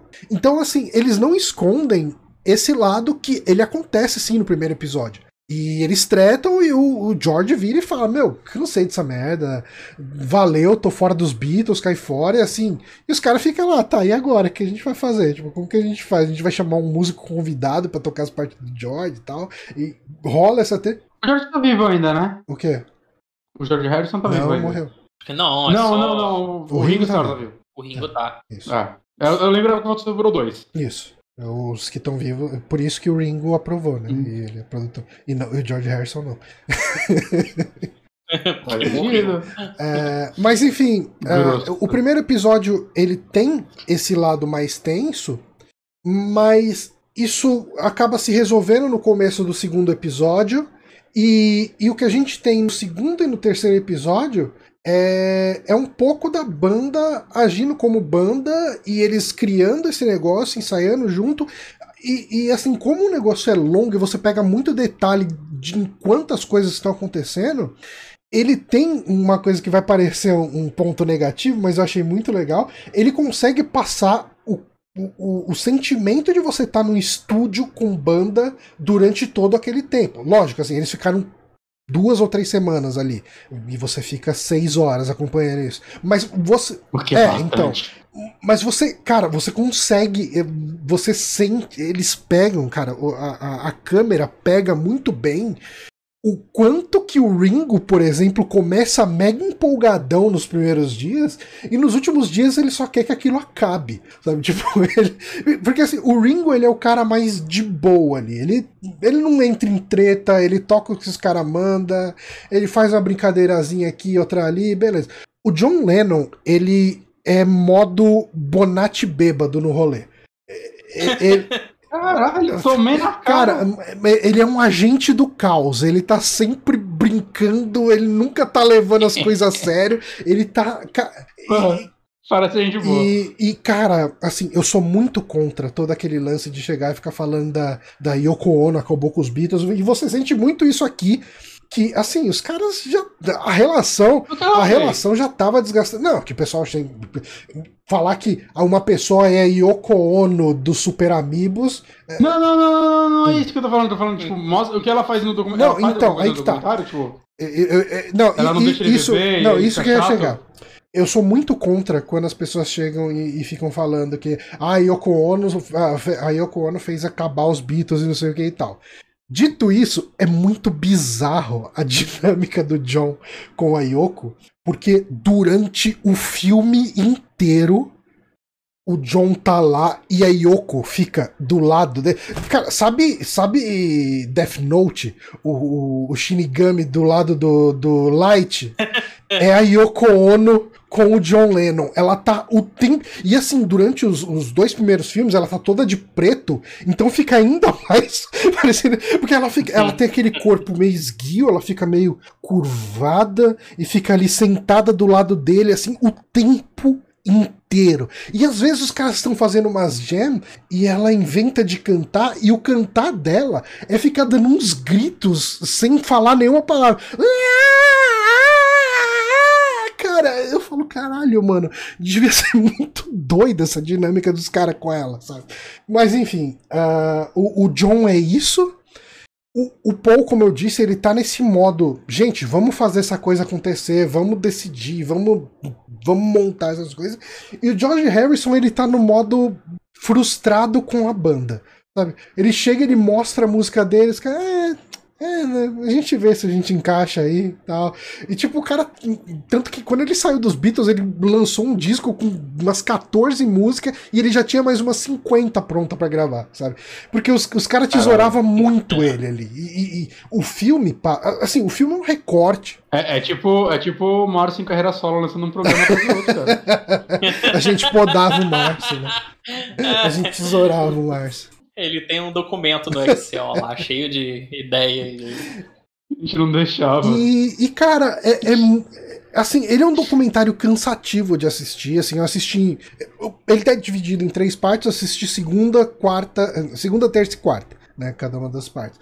E eu assisti no modo assim, eu deixei rolando. Deu vontade de ir no banheiro, eu ia no banheiro, deixava ele rolando, voltava e continuava assistindo. Cara. Assim, cara, porque assim, tem muito tempo que é os caras, tipo, o, o, John deitado no colo da Yoko tocando qualquer coisa na guitarra, tipo, tocando música do primeiro disco numa versão country. Porque ele já tava cansado. É, é o clima. Cara, assim, quem tem banda e, e, eu acho que você fazer isso então casa com o que o Dudu não, então, passar, né? cara, né? Tipo, enquanto um toca, outro vai fumar um cigarro. É isso, é saca? isso. É... O filme ele tem muito um clima. É um ensaio com Exato, os Beatles. É, o filme tem esse clima de ensaio com os Beatles. E, e você é, se sente parte disso, assim. Eu tava no modo e que. Ah, ah, tipo, eles começaram a conversar agora. Então, pera, eu vou prestar atenção no que, que eles estão conversando. Então, às vezes eles estão falando de coisa que tá acontecendo. Às vezes os caras falam, porra, mano, você vê aquele álbum de, sei lá, Fleetwood Mac que saiu? Porra, do caralho, som dos caras, não sei o que. Tipo, conversando como se fosse a gente conversando de um, um disco que a gente ouviu, que a gente curtiu e tal. Então, legal. é, é, é, é meio, você se sente inserido nessa dinâmica dos caras. E, e o, o filme culmina com esse show lendário no topo do, do Apple Studio, que era o estúdio deles, né, ali no meio de Londres. Eles chegam, assim, dá tudo errado em todos os, os planos dele. Ah, vamos fazer o show na TV, vamos fazer o show, um show num parque que ia ter lá. Não, vai chover no dia, oh, não conseguiu permissão, tal. Pô, não vai dar certo. Tá. Cara, e se a gente tocasse no topo aqui do prédio? Pô, a gente não precisa de permissão do governo. Ah, a gente vê isso aí. E eles decidem tocar, assim, no topo do prédio, e chega a polícia, é, tudo, reclamar que os caras estão estão atrapalhando a paz, quer dizer, perturbando a paz, né, que é a lei e tal. E daí o pessoal fica entrevistando a galera na rua, oh, sabe o que que tá acontecendo? Ah, parece os Beatles, né? É, então eles estão tocando lá no telhado, né, tipo no, no topo do, do, prédio. Ah, que merda! Vai acabar com os negócios aqui da rua. e ah, eu adoro os Beatles, eu gosto muito deles, eles são futuro e tal. Tipo, os depoimentos na rua, assim. Cara, é, eu achei incrível, assim, achei muito, muito legal. Ele é cansativo, mas eu acho que ele ser cansativo serve para Pra, justamente para trazer esse clima de que é, do que é ficar três semanas em estúdio ensaiando e criando um álbum, sabe? Tipo. Mas podia ser seis episódios ao invés de três e aí de Cara, eu não sei porque é, porque cada episódio tem um arco muito bem definido ali e tem muita coisa que assim são duas horas e meia ali de, de coisas, mas não tem tanto evento assim acontecendo. Então, às vezes, é meio. Cara, vai, você poderia reduzir tudo isso cortando um monte de take que não deu certo das músicas. Mas você ia perder um pouco a questão do clima de sentir a música sendo feita. Uhum. É... Depois dos seis episódios, a galera fala, pô. Esse episódio não aconteceu nada. E, e, exatamente. Isso podia muito bem acontecer. É... e, é, então, o primeiro episódio é, é, é essa reunião e os caras um pouco decidindo e não tem muita música ali, as músicas estão começando a sair, né? O segundo episódio as coisas estão começando a criar corpo, as músicas estão começando a sair e eles estão começando a ter visões mais claras do que eles querem fazer. Mas uhum. as coisas acabam não dando certo. E no terceiro episódio, as músicas já estão saindo, a ideia deles é essa ideia maluca de fazer o show no telhado e vamos ver o que, que vai dar esse show no telhado. Então, dá para você quebrar bem em três episódios e, e, e saber o que, que acontece em cada um deles. E, e, assim, depois de assistir os três e assistir o Let It Be pela primeira vez, eu achei o Let It Be bem ruinzinho, sabe? Porque hum. é, é ruchado, né? Tudo muito rápido e, e uhum parece que ele só quer pichar o Paul de filha da puta. E se você fizer, visse ao contrário? Você acha que você acharia Cara, sabe o que, que ia aparecer? Sabe aqueles filmes que você começa vendo o final e depois você vê como aquela cena chegou naquele lugar? o Larry Benton podia ser o episódio zero. É, tipo isso. Tipo isso. Porque as coisas acontecem muito rápido no Larry B. E nesse, hum. como você tem seis horas para desenvolver, você sente as coisas acontecendo, né? E você vê os detalhes de cada uma delas. Né? Cara, assim, é, fechando então, gostei. É tipo Hobbit, podia ter mais um filme. é, não, mas. Meu Deus, gente, não fala isso. Não fala isso que eles fazem mais um mesmo. Faz mais uma trilogia, né? Mas, assim, é, fechando então, gostei. Ele não vai ser para todo mundo. Mas eu acho que, assim, quem é fã de Beatles, obviamente, vai aproveitar. E quem tem banda, e quem já teve banda, e, e sabe essas dinâmicas de estúdio, principalmente dinâmica até de, de composição, vai, vai achar isso aqui, tipo, ouro, assim, sabe? Tipo, porque eu nunca fui muito de compor, né? Assim, minha vida inteira de músico, eu compus meia música com o Saulo. Né? Tipo. Uh, mas quando a gente fez a música, muito do processo era o que eu vi com os Beatles, assim. E você chega e fala, porra, tipo, a gente não tava tão longe de, do jeito como as coisas são feitas, sabe? Você chega, você começa com uma basezinha, aí você canta só um, uma linha vocal, mas sem palavras, e daí você sabe que você quer colocar uma palavra ou outra aqui e ali, e daí você vai transformando aquelas palavras em frases, você vê o que, que dá certo, o que, que não dá, sabe? Tipo, e você vê isso acontecendo com os Beatles, que é, tipo, Oi. Johnny, como você se sente agora sabendo de uma forma confirmada que faltou mais duas semanas de insistência para você tocar no Maracanã? Eu toquei com isso. Eu tô, okay. Johnny é o Beatle, Beatle perdido. o quinto Brito. Mas enfim, acho que com isso a gente pode encerrar o podcast. Eu queria agradecer muito o Kiliana por ter gravado aqui com a gente. Foi um prazer enorme e o que me faz me sentir muito culpado de não ter te chamado antes. Me chame, me chame, me chame mais. Pô, cara, tô aí sempre. Só me chamar que eu colo. Pô, me amarro. É, só pra gente fechar aqui no assunto de Beatles. Eu sei que já acabou, Não, mas. É... Vejam Yesterday. Yesterday é legal. Você gostou? Tá no, tá no Netflix. Gostei, gostei de Yesterday. Eu, eu assim, você tendo falado bem, me anima um pouco a ver, porque eu vi o trailer dele no cinema. Eu falei, nossa, isso parece interessante. Eu vi os reviews, todo mundo descendo o cacete. Falou, é uma merda completa, é uma bosta. esse filme é um lixo. Tipo, eu não sei se o Bonatti sabe do que se trata. Não tem então, ideia. é um filme que, de repente, os Beatles nunca existiram. Só que um Hum. cara sabe todas as músicas do Beatles porque ele lembra dos Beatles. Tipo, mas ninguém mais lembra dos Beatles. E ele começa a tocar. Porra, premissa foda. A premissa É, muito e ele começa foda. a tocar as músicas e o pessoal, caralho, essa música é muito foda. Não, não é dos Beatles. Não, cara, que Beatles? Do que você tá falando? E o cara fica mega famoso com as músicas dos Beatles. Cara, esse Porra. filme ele tem umas sacadinhas tão boas. Eu, obviamente, não vou dar nenhum spoiler Uhum. de nada, mas tem uma cena que, que ele tá sacando que as pessoas se esqueceram dos Beatles. Ele vai no Google, procura Beatles e aparece 400. e eu achei isso muito engraçado, sabe? É- é- então o filme ele tem umas sacadinhas que, que funcionam bem. Eu gostei, sabe? Ele tem umas. O final, ele ficou por um triz de ser de mau gosto. Eu, eu, eu Triste, peguei mas spoiler é desse bom, final. é. É. Ele é. E é, eu, eu entendo, né? É, é, assim, eu não costumo ligar tanto pra spoiler. é, então, eu, eu, eu acho que eu vou assistir mesmo assim, assim. Eu tava meio desanimado por causa dos Assiste, reviews. legalzinho, legalzinho. Eu não, não vou esperar muita coisa do filme, mas se ele for divertidinho, Não, já, já, já valeu. Tá onde no ele? Netflix. Hum. ele é divertidinho. É, é um, é um bom review. Assista essa, ele é É, eu tô, na- tô nessa pegada de Beatles pra caramba, aí já assisti 6 horas de Get Back, 1 hora e 20 de, de, de, de Let It Be. Fora que assim, É mais do que eu consumi de Beatles na minha vida inteira, só. É, vou, vou pegar pra ver, sim. Bom, acho que com isso a gente encerra então o programa. Queria agradecer quem acompanhou a gente aqui até o final, o pessoal que se inscreveu no Prime aí, ah, o Nhameki, o Marcelo, o Luciano, enfim, a galera aí que, que doou sua inscrição no Prime e ajuda esse projeto a continuar vivo. É, a gente fica por aqui então, eu vou pra encerrar. Será que tem alguém pra gente fazer raid? Tá meio tarde já, né? 11 horas. Mas sempre tem o. Márcio tá jogando Life is Strange. A gente pode mandar a galera lá pro Márcio. Então, Raid. Ma a, a- É, a gente não deixava jogar na Life Strange. Exato. A gente, a gente podava isso. Vou mandar a raid então. Galera, brigadão. A gente fica por aqui e até semana que vem. Falou. Parou!